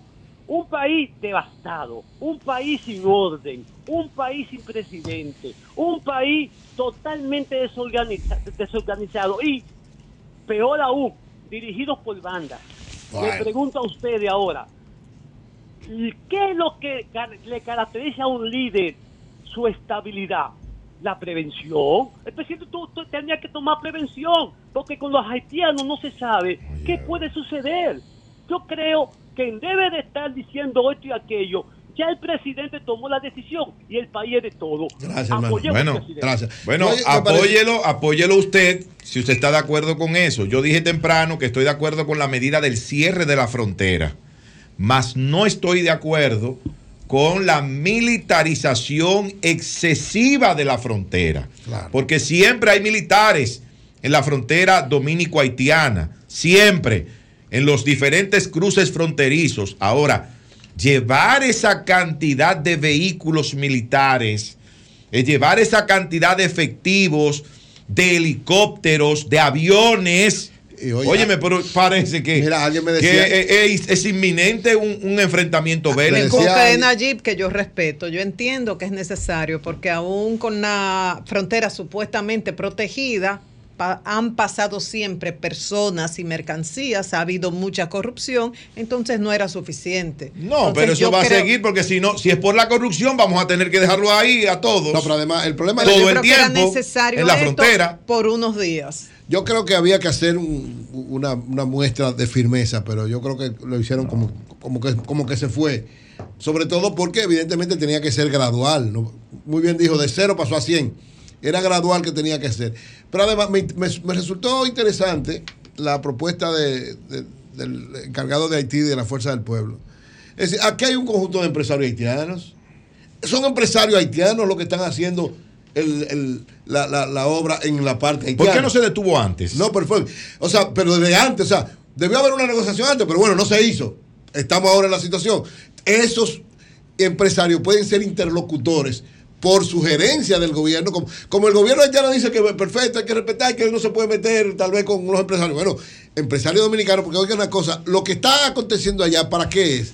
Para darle mayores facilidades a la agricultura en Haití, pero también hay que darle facilidades a la agricultura dominicana. Debe ser yo- combinado con los yo dos. No, yo no lo veo tan fácil eso vía empresariado, porque uno habla, ay, el empresariado, como si fuese un solo bloque. Aquí, que tenemos institucionalidad, que no nos podemos comparar con Haití, hay grupos empresariales que no se entienden Sí, pero- porque en un momento dado tienen intereses Está bien, pero yo diferentes. digo hacer ese- Entonces, es, ese grupo de exfuncionarios, ex legisladores, que también son empresarios, según explicó el presidente Abinader, está captando agua para grandes plantaciones agrícolas de ellos y para vender a pequeños productores agrícolas. Entonces son los intereses particulares de ese grupo. A ellos, ¿quién más los va a convencer de que no, de que eso no es conveniente? Sí, ellos dicen, es conveniente para mi proyecto. Lo que te digo es a ellos y a los de aquí. Una desestabilización de la isla le haría daño. eso Entonces, lo eh, entendemos nosotros. No, no, pero yo digo, los que están aquí, los que están aquí están viviendo la estabilidad nuestra y saben lo que eso significa. Pueden ir los de ellos. Yo estoy diciendo usarlo como un mecanismo. Es decir, si aquellos dicen que no, perfecto. Miren. Gradualmente vamos tomando las medidas más radicales, pero hay que buscar todas las vías Si necesarias. se hubiera hecho, como tú señalas, Eury, de manera gradual. Gradual, es que debió ser gradual. ¿Verdad? Ahora, ¿qué paso queda? Eh, suponiendo que los empresarios, el Eh, gobierno haitiano. Espérate. Suponiendo que el gobierno haitiano o los empresarios haitianos decidan que no van a dar Y que van atrás y que van a seguir con el canal, ¿qué queda? ¿Cuál es el único paso que queda ya en este momento? Pararán. Y y no hay eso es lo que hay no que hay evitar. Eso es lo que hay que evitar. O sea, ellos no pueden implementar, y si se siguen implementando con todas estas cosas, lo que estamos llevando al extremo. Hay que tener cuidado. Porque, yo reitero, no estamos en guerra con Haití. No, por Dios. Señores, no estamos en guerra Mira. con Haití. Hay una situación Claro que no. por una empresa en la parte noroeste del país. No es que estamos en guerra con Haití. No es la frontera entera que tiene problemas. Es una esquinita. Entonces, hay que tener un Lo poquito que de pasa cuidado. es que, que sin perder la firmeza, defender la Lo que soberanía. pasa, camarada, Claro. es que los gobiernos negocian de gobierno a gobierno, Como- no de gobierno a la empresa privada. Claro, no, pero el gobierno haitiano que tiene que presionar. El, gobierno haitiano- Claro. el gobierno dominicano debe presionar a las autoridades haitianas flojas, débiles, inexistentes o autoridades no, haitianas. con las que están ahí. Claro. ¿Para qué? Para que ellos ejerzan su eh, poderío y detengan la violación que hay de una empresa haitiana en territorio haitiano hacia el territorio Sí, dominicano. porque si el Es gobierno eso. haitiano, fuerte, débil, como que No, permite eso, está violando no, todo. hay una autoridad. No, porque con ellos fue que se firmó en el 2021. Pero además, en, en el fondo, Fue con ellos. Esa, esa- ese empresario de alguna manera tiene que tener vinculación con el gobierno haitiano. Tiene que tener No, y con el dominicano también. Y con el dominicano también, Con los dominicano dos. también. Claro. Mira, camarada. Dímelo. Me, Villa Claudia, hoy, hoy es el día de las denuncias. Me escriben eso y yo no puedo quedarme con esas cosas. Que en Villa Claudia hace dos semanas que no llega el agua.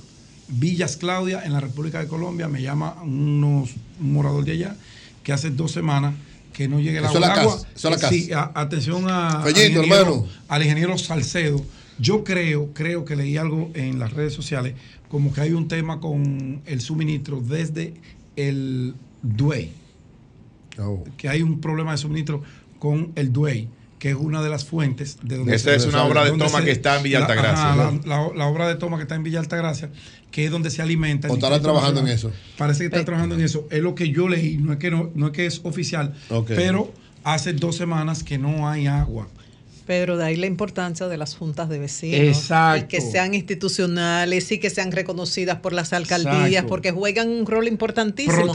Sea ahí o en cualquier sector. sea. Mira, ayer me dicen que hubo una situación también en la Plaza de Montesinos, que había un grupo Ah, de sí. vecinos eh, ahí eh, tomando tragos, oyendo música y que llegaron unos agentes de la policía. Ah, sí, una la- situación, con le tiraron pimienta y eso, gas gas pimienta. pimienta le tiraron. y ellos están protestando. Uno dice, ¿será que Ah. hubo denuncia de vecinos de que tenían la música muy alta? No Pues, sabemos, no pero quizás no era el método. Ellos se sorprenden porque dice, este espacio lo utilizamos siempre, habían niños, familias, son varias juntas de vecinos de la zona, entonces, No, y- ¿quién y tiene la los razón ahí? hacen un ambiente muy familiar y amigable en esa zona. Y es la ¿Tú idea, sabes, y la alcaldía ha promovido eso, el uso de los espacios públicos para el esparcimiento. Es que para eso, para eso es que son los espacios públicos. Claro.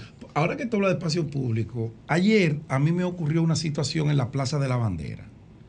Yo llego con unos cuatro o cinco personas de mi equipo político.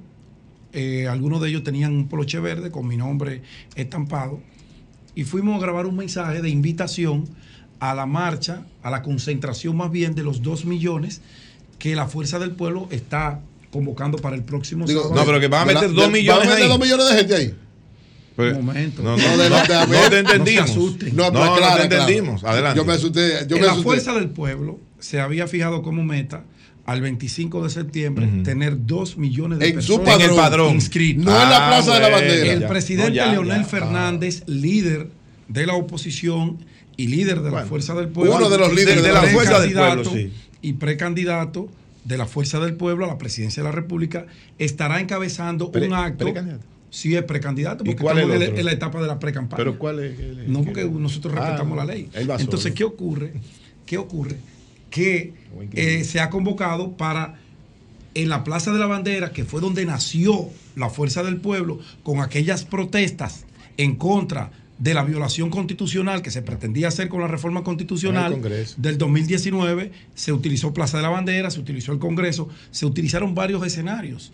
Entonces, la Fuerza del Pueblo irá no solamente con documentos, como hizo el PRM, que llevó 3 millones, incluyéndonos todos nosotros, que nunca hemos estado en el PRM, ni vamos a estar. Vamos a ir allá y vamos a concentrarnos para entregarle a la Junta Central Electoral los 2 millones de inscritos ya formalmente en la Fuerza del Pueblo, 2 millones verificables. ¿Qué ocurre? Yo estoy allí el sábado, el sábado no, ayer domingo, que fui a grabar un mensaje emblemático desde allá. Y un sargento mayor, ustedes saben que yo conozco muy bien los rangos militares, me Sí, he sí. estudiado eso Yo a la perfección. Yo lo llamo De todas las su- instituciones. de todas, de todas. Y se acerca un sargento mayor y nos dice que nosotros tenemos para estar ahí, hacer una foto, grabar un video, que ir a la Dirección de Relaciones Públicas del Ministerio de Al Defensa J5. a pedir un permiso. Ese J5. Y yo le digo, ¿y quién dijo eso? Eso no está en la Constitución, porque esto es una plaza pública. Yo no puedo ir con una concentración. Ahora, yo puedo ir como va un turista a hacerme una foto, a grabar un video de lo que yo entienda. Dame un minuto, Pedro. ¿Por qué? Vamos a. Aquí. Ah, no. Ah. ¿Por qué? Porque eso es una plaza pública y el artículo cua- 148 de la Constitución me da derecho a mí a utilizar los espacios públicos siempre y cuando yo no transgreda el orden público. No, además tú no estabas haciendo una manifestación. No, para nada. Yo el andaba- permiso o la, o, la, Pero- pero ¿en o qué la información. Entonces yo le digo, of- eh, eh, suboficial. Él se sorprende porque, coño, este tipo conoce los rangos. Y yo, pero yo he hecho dos millones de reportajes desde esta plaza siendo periodista y yo no le pido permiso a nadie porque esto es público, abierto. Mira esos turistas que están ahí. Y habían turistas tirándose Claro, fotos. y, y dominicanos también. ¿Usted le va a prohibir que se tiren esas fotos? Sí, ellos van para afuera también. Digo Yo, yo no sé ellos, yo no voy para afuera. Yo vine a grabar esto y lo voy a grabar porque no hay una ley claro. que me obligue a mí a yo pedir un permiso para usar un espacio público como la Plaza de la Bandera, un lugar emblemático de los dominicanos. A mí me gustaría que el coronel o el general que está dirigiendo relaciones públicas del Ministerio de J5, Defensa e- ese es J5. nos llame mañana, aunque ustedes van a estar en Nueva York. ah, yo no voy a poder viajar con ustedes, no estaré con la comunidad dominicana, pero sé que será muy exitoso porque todos ustedes harán Como un siempre, gran como siempre. programa, como es de costumbre. Nos explique esto, porque de verdad que hasta los espacios públicos se lo van a prohibir a la gente. Yo no creo. No, yo no yo creo. no creo que eso sea de Yo verdad. creo que eso fue un exceso de Sí, yo no creo que eso sea una medida de J5, no lo creo. No, no lo creo. No lo creo. Eury, en los 90. Y menos del ministro de Defensa. Recuerdo a Pelegrín Mucho Castillo. menos. No meta el No, no, no, no, no, ese es mi amigo. Pe- Pelegrín No, no, no, no, Castillo no. en los Bueno, 90 destacando la importancia de que la comunidad internacional atendiera la situación de Haití. Ustedes recuerdan Sí, eso. sí, sí, Fue de- como de los primeros que estaba hablando de eso. Así es. Y luego los diferentes presidentes que hemos tenido, lo hizo Loner, lo hizo Danilo, ahora Abinader, insistiendo con lo mismo. Mi pregunta es, en esta ocasión, ya él ha ido dos veces, el presidente Abinader logra- logrará su objetivo de sensibilizar a la comunidad internacional. Ya lo ha reiterado, la solución de Haití no es una solución dominicana, decía, es desde Haití. No ahora dice, le toca a la comunidad internacional. Tendrá los mismos resultados. ¿Logrará algo diferente? No. Tú no tienes Desde esperanza. mi punto de vista no va a lograr nada diferente. Y no, y no porque sea Luis Abinader. Puede ser Danilo Medina. Puede ser Leonel Fernández. Puede ser cualquiera. No van a lograr Ahora, hay algo importante. diferentes. El lunes pasado, cuando, en la- cuando yo le pregunté si iba a aprovechar lo de la Asamblea de las Naciones Unidas para plantear, dijo sí, y dijo algo importante. Dijo, me voy a reunir con el presidente de Kenia. ¿Por qué mira esto es importante? Porque como están diciendo, no hay gobierno para las bandas, entonces bueno, el, por eso yo digo, el gobierno tiene que topar- tocar todas las puertas para no tener que desarrollar una acción militar. O sea, lo peor que podría pasar es que el dominicana desarrolle una acción militar en la frontera, porque le va a caer el mundo encima. Tenemos que defender la soberanía y tenemos que resguardar todo. Ahora, si hay una provocación de allá para acá, perfecto. Pero hay que tener cuidado, y yo lo reitero, que algún militar de nosotros vaya, por lo que fuese, a, a- Un exceso. un- a pasarse y Exacto. provocar una situación que nos va a afectar a nivel internacional. Y recuérdense, un elemento importante que me decía alguien, esta situación, si nosotros damos la sensación de que puede haber una guerra con Haití, nosotros dependemos del turismo, señores. O sea, la fuerza fundamental de nuestra Pero, economía claro, dije- turismo. Ahí están las imágenes, ahí están las Hay imágenes, que tener mucho cuidado. Cuando tú googleas, yo no vendría a un país Un mundo globalizado. A mí me gustó, ¿tú sabes por qué me gustó ayer el discurso del presidente? Porque lo sentí cauto. O sea, no fue igual. Ustedes O sea, irían el, ahora. el- el que habló ayer no fue el que habló el lunes pasado. Irían a Ucrania Estaba ustedes a pasarse unas vacaciones. No, oye, oye, el que habló ayer, el presidente que habló ayer, ustedes lo vieron muy calmado, dando explicaciones y tratando de, o sea, no, no magnificar tanto el asunto y tratando de buscar de verdad salida, porque él sabe también lo que se implica. la medida O sea, está tomada. La imagen de que estamos en guerra y unas cosas. puede Pero haber- David, David Collado debe tener las manos en la cabeza. Bueno. Bueno, señores, nos vamos para Nueva York. De aquí salimos para Nueva York todos. Esperamos, ¿verdad? Feliz, feliz Hay una viaje. parte que ahí va, otra que estamos en veremos, pero bueno. Sí, ustedes, están- ustedes se han portado mal, están en espera. No, no, no, no, no. Nos vamos nosotros también. Un saludo a todos mis amigos Estaremos y seguidores de Nueva York. cubriendo la Asamblea General de las Naciones Unidas, la visita del presidente, la inauguración de la oficina del Banco de Reservas en Nueva York. O sea, son muchas cosas que vamos a estar en esta visita que siempre estamos cerca de los dominicanos en septiembre y todos los años estamos ahí Y en la todo Asamblea el General que de la tenga Naciones algo importante que informar para la comunidad dominicana residente en los Estados Unidos y para todos que se comunique con nosotros, Así que es. tendrá un espacio Oye, durante esto, esta María semana. Cuatro programas vamos a transmitir desde Nueva York. María Elena, cada vez que vamos a Nueva York, los seguidores nuestros nos preguntan por ella. Sí, ahí va, ahí se la ahora. Recíbanla como se merece. Que Pues, estará ya con usted. Mira Así qué es. pasa durante, porque uno le decía, y es que no tiene visa, ¿no? Yo No, tengo María visa. Tiene- siempre. Desde ¿Qué antes de nacer. Por una situación particular de hipersensibilidad, le llaman los médicos, yo no me pude vacunar. Entonces, durante la pandemia, yo no viajé. No, ¿Por varias qué yo no hablaba de eso? Porque no quería estimular. Si el objetivo del gobierno, el objetivo del país era que la mayoría se vacunara, bueno, yo informaba sobre eso. Pero no, no podía arriesgarme a salir con el equipo y que me pararan, yo sin tarjeta Claro, sin ni la nada. tarjeta. Vine a viajar a principios de este año, que fue una actividad de senderismo, y tuve que llevar ese certificado del médico y una prueba de cero COVID. Exacto. Viajé de nuevo recientemente, no me lo pidieron, pues ya, Ya no- voy ya con no el lo piden, equipo. ya no lo- ya no lo porque ya no lo están pidiendo. Gracias a Dios no lo piden. Bueno, señores, nos vemos mañana Miren desde, Nayib, desde, allá en Nueva York. desde Nayib, desde Nueva York. Cambio fuera.